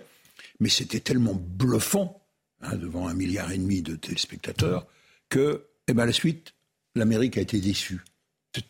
Qu'est-ce qu'on peut faire de mieux, de plus beau mm. Alors après, on a tourné le dos à la Lune, on s'en est foutu, ça n'intéressait plus. Il y a 300 kilos d'échantillons qui sont encore dans des frigos à Houston qu'on n'analyse pas. Et on se dit, ben, qu'est-ce qu'on peut foutre derrière tourner maintenant Aller rechercher les échantillons. Mais les gars, ils disent, mais attendez, il y en a encore 300, vous voyez Et donc, et ça coûtait très cher. Et donc, euh, Bush, qui manquait un peu d'idées, qui avait besoin de redorer son blason, a dit, L'Amérique va revenir sur la Lune. C'était en 2004. 2004. Donc voilà, depuis 18 ans, on parle de retourner à la Lune. Obama est arrivé, a dit non, non, ça c'est trop cher. Hop, on, annule. C'est le programme Constellation. Et c'était revenu par le biais des sénateurs. Et ce qui va vous amuser, c'est que le nom du programme, c'est SLS, euh, la fusée, Space Launch System, mais les Américains disent c'est Senate Launch System. Vous avez bien compris. Mhm. C'est les sénateurs qui, dans leur, quand ils ont un Boeing chez eux, bah, il, faut, il faut faire tourner la maison Boeing. Bah, donc il faut des crédits, il faut des milliards. Où trouver les milliards? Dans le domaine militaire. on le voit actuellement. Hein. Mais dans le domaine spatial. Et donc voilà que le programme a été remis sur pied. Et il y a eu un Trump. Il fallait le coup de pied aux fesses politiques. Et le Trump a dit, allez, parce qu'il y avait les Chinois qui disent oh, on va aller sur la Lune. Alors là, l'Amérique a dit non, non, pas question de planter le drapeau chinois avant nous sur la Lune. On va y retourner. Oui, il y a un enjeu diplomatique aussi. Exactement, vous avez compris. Sera le premier à y retourner. C'est pas un enjeu scientifique, il faut bien comprendre ça. C'est à nouveau un enjeu purement politique et puis économique. Pourquoi? Parce que l'ardoise, je vous donne le prix, elle est passée de 12 milliards à 20 milliards. C'est cher quand même. Ça fait un peu cher. Hein, le numéro de téléphone de la NASA hein Comment C'est le numéro de téléphone de la NASA aussi ouais. Alors, donc, il a fallu refaire une fusée. On a repris ce qu'on en faisait avec Apollo et l'expérience des navettes. Et un monstre, parce que la Lune, il faut bien comprendre, c'est compliqué, mmh. c'est loin, c'est très cher. Et il faut beaucoup d'énergie pour aller sur la Lune. Je dis plus rien, c'est des lois de, de mécanique. Et donc, il faut une fusée gigantesque. Et je faisais gigantesque, et ben celle, la, la SLS que vous avez, qui ressemble à celle d'Apollo, ben c'est un engin qui fait 98 mètres de haut. Et la version euh, améliorée va faire 112 mètres. C'est-à-dire que c'est la hauteur du deuxième étage de la tour Eiffel. Mm. Ouais, c'est 2700 tonnes au décollage. C'est monstrueux cet engin. Et donc cet engin, ils l'ont testé, euh, au point fixe évidemment. Et puis là, ben, le lancement, ça va être l'heure de vérité. C'est un lancement à vide. C'est-à-dire qu'il n'y a pas d'astronaute. Il y a simplement. il y aura plusieurs étapes dans le programme. Là, c'est une première partie à vide et après, il y aura des étapes. Ensuite, avec des astronautes, ensuite, on se pose, ensuite, on travaille. Eh bien, vous savez tout. Voilà. Et donc là, c'est le coup d'essai, si vous voulez, à vide. Mais ça va être long, hein. ça va durer 42 jours. On va prendre son temps, refaire des manœuvres en orbite autour de la Lune, voir si tout fonctionne bien. Et puis le retour sur Terre, la rentrée dans l'atmosphère, qui est la partie la, la plus délicate. Et après, ça va être donc le feu vert, la deuxième étape, Artemis 2. Mais Artemis 2, ça ne sera qu'en 2024. On, prend son temps. Ah, j'ai oublié de vous dire, chaque fois qu'on met en route la fusée, non, allez, on est en période de récession. 2 milliards de dollars. Chaque fusée, et c'est emballage perdu. Quelle abondance. 2 milliards. et quand on vient vous dire, de vous à moi, qu'on va aller sur la Lune pour extraire des matériaux, on va faire une base, on va... Attendez, à 2 milliards le, le, le, le billet d'aller-retour, c'est la folie. Enfin, moi je dis, c'est, c'est, c'est... j'aime ça l'espace. Je dis Oui. bravo, c'est génial. Mais pas, peut-être pas à ce prix-là. Il y a peut-être, pour moi, aux États-Unis, des choses plus importantes à faire que d'aller à- retourner sur la Lune envoie, hein. simplement pour faire un bras d'honneur face aux Chinois. Ça dépend Mais ça reste. Ça, dépend qui on envoie, euh, Hein. Ça dépend qui on envoie. Si c'est pour envoyer euh, Sandrine Rousseau créer une colonie de déconstruits et de LGBTQIA, c'est plutôt une, une bonne nouvelle. On va pas vous Avec- laisser avec- euh, choisir les astronautes, je pense, euh, Avec, Jean avec, Messia. avec Émeric Caron comme euh, cuistot vegan. Euh, il n'irait sûrement pas, c'est pas hyper écolo, je crois, comme, euh, comme trajet. Je voudrais qu'on écoute quand même les spécialistes justement de la NASA qui s'exprimaient sur ce programme. Nous allons sur une lune qui est très différente de celle que nous avons quittée avec le programme Apollo. Parce que la science ne reste pas immobile, nous avons appris beaucoup de choses sur cette lune. Nous aimerions mener des missions humaines sur la surface et autour de la Lune, suivies de missions vers Mars. En utilisant une approche progressive, nous aimerions démontrer les technologies et les opérations permettant de vivre et de travailler sur une surface planétaire autre que la Terre. J'attends Sixou. C'est vrai que d'un côté, ça fait rêver. Non, mais c'est et vrai. d'un autre côté, comme le disait Michel, ce sont quand même des prix euh, incroyables. Alors, on comprend totalement hein, que ces, ces prix soient incroyables. Mais, Oh, oui, on peut en, en comprendre le, le- le coût de, de telles opérations. Après, les enjeux euh, scientifiques, euh, vraisemblablement, n'ont pas encore euh, totalement. euh, Il faut justifier, il faut justifier la facture. C'est ça. Et Oui, quand on ne peut pas dire qu'on y on va pour le science. principe et pour faire une démonstration de force. Et mais, alors après, pour ce qui est de la de la de la de l'empreinte carbone d'un tel euh, d'un tel voyage, on sait que de toute façon, les Américains ne s'encombrent pas beaucoup de. Non, c'est pas ça qui va les faire, euh, non. Euh, c'est pas ça qui, euh, qui qui va les refroidir en la matière. Euh, c'est effectivement, c'est pour montrer ses muscles. Et, Exactement. euh, Aujourd'hui, vous n'avez plus l'URSS en face, vous avez les Chinois, il y a les Indiens, je crois, qui préparent aussi Oui, des, des bah, missions habitées, du moins, ce genre de choses pour le moment. Euh, ça va être, de, oui, de, de rappeler que, qui est le chef, quoi. Mais, mais c'est le- le- les opérations euh, réelles. De, de- on sait que c'est- totalement utopique, les colonies le- lunaires, etc. Ça, on, on- Oh, euh, non, Non, non, je pense, je pense William que- je sais Ah ben, justement, sur la question de la colonie lunaire, Donald Trump, lorsqu'il était président des États-Unis, avait signé un décret pour permettre l'exploitation de minerais, notamment des météorites et sur la Lune. Moi, je pense que les États-Unis, de toute façon, quand ils font des grands projets, c'est très rare que ce soit pas rentable. Ils sont plus malins que nous. Et je suis un peu jaloux de ce qu'ils font. C'est-à-dire que nous, à l'époque, à un moment, euh, lorsqu'on avait les grands projets gaulliens, on rêvait encore, on produisait le Concorde, le TGV, etc. Et je pense qu'il faut se rediriger vers ça. Pourquoi est-ce que les États-Unis font ça? Parce qu'ils affrontent la Chine et c'est un conflit dit qu'Emmanuel Macron a qualifié de systémique, c'est-à-dire sur l'ensemble des sujets. Ce sera un conflit sur terre, ce sera un conflit sur mer, notamment dans le Pacifique. Ce sera un conflit dans les airs pour savoir qui aura les meilleurs avions. Ce sera un conflit sur le cyberespace parce qu'on Et ça, ça devient vrai enjeu. Effectivement, on commence à parler de cette diplomatie euh, du Bah, cyberespace dont on ne parlait pas euh, il y a encore pas si longtemps que ce ça. qui va se jouer notamment pour chacun de ces pays, notamment pour les deux, parce qu'ils se rebattent pour devenir le premier pays mondial d'ici 2049, parce que c'est l'horizon fixé par le président chinois Xi Jinping, c'est qui va être le premier sur tous les segments. Mm. Et ça peut être une course uniquement entre l'URSS sur une question de modèle ou sur une question économique. Ils vont se battre sur tous les plans et on va avoir un enjeu sur tous les plans. Donc je pense pour les États-Unis, 2 milliards pour le décollage, c'est pas très cher, 20 milliards pour le projet, c'est pas cher du tout. Quand on regarde les montants mis pour les États-Unis, il faut se rappeler en comparaison qu'ils ont mis uniquement pour contrôler la ressource du pétrole Mm. au Moyen-Orient, ça leur a coûté 5 000 milliards de dollars en 10 ans. Donc euh, 20 milliards, c'est pas beaucoup. Oui, mais sans, sans com- sans compter, si vous voulez, que tous ces grands projets, en fait, euh, autrefois. Rapporte, ça rapporte. Non, fait. mais autrefois, justement, autrefois, ils n'étaient pas pris en compte par le marché. Parce que le marché, lui, il a une- un horizon, si vous voulez, de rentabilité de 5 ans en, mi- en moyenne. Or, ces, ces projets-là, le projet, par exemple, Apollon, c'était des investissements sur plusieurs années, y compris d'ailleurs comme les projets informatiques. Euh, et donc, vous avez comme ça certains projets qui ne peuvent être pris en compte que par l'État. Et on notera d'ailleurs que ceux qui ont le plus fait avancer ces projets-là, c'était plutôt les républicains, c'est-à-dire plutôt des gens qui euh, étaient dans le patriotisme, le souverainisme, Il etc. Ronald Là- Reagan, là- là où, euh, là où les démocrates, et Michel Chevalet l'a rappelé tout à l'heure, comme Obama par exemple, euh, ils, ils voient ça d'un œil un peu plus, euh, un peu plus modéré, on, on- on- on va dire. Donc euh, aujourd'hui, la particularité aussi, c'est que vous avez des sociétés privées à la tête desquelles il y a des, des fortunes tellement énormes que finalement ils s'en foutent de passer 10 ans ou 15 ans à, rentabiliser un projet. Donc on a parlé d'Elon Musk, par exemple, qui et, même si l'État n'y va pas, de toute façon, il y aura des opérateurs privés qui mettront cette, cette, ce projet euh, en route. Sauf sur un continent, c'est chez nous. C'est ça le problème. Le problème, c'est que nous, en fait, on a arrêté de rêver. On a considéré que pour des différents coûts matériels, on a arrêté de dépenser de l'argent. Ah Je pense qu'on redeviendra grand quand rêvera grand. Je voudrais qu'on termine de nouveau avec vous, euh, Michel Chevalet. L'objectif d'après, c'est Mars? Oui, mais on fait miroiter ça. À mon avis, il faut, justifier. Enfin, il faut bien se comprendre. Il faut bien justifier tout de même auprès du Congrès, qui va débourser 20 milliards. mais euh, oui, ça peut servir de répétition à un programme martien, c'est-à-dire d'apprendre à vivre sur une base en dehors, parce que Mars, c'est loin. Mm. C'est six mois de voyage, aller, six mois de retour et six mois sur place. Mm. Parce que bah, Mars et la Terre, elles, tournent autour du Soleil. Et donc quand vous arrivez sur Mars, si vous êtes trop loin, donc il faut attendre, bah, il faut occuper les, et qui survivent pendant six mois à la surface de Mars, sans eau, sans gaz, sans électricité, etc. C'est pas marrant, Mars. C'est à, la fois fascinant et extrêmement angoissant ce que vous nous racontez, euh, Michel Chevalet. Il y aura des robots d'ici là. Voilà, bah, c'est du 2000. Allez, on sera plus là en 2050. On n'y est pas tout à fait. Merci à tous les quatre d'avoir été euh, mes invités. Merci Michel Chevalet d'avoir été avec nous. Merci William Tej, Jonathan Sixou et Jean Messia. Tout de suite, vous retrouvez Punchline. C'est Patrice Boisfer et ses invités.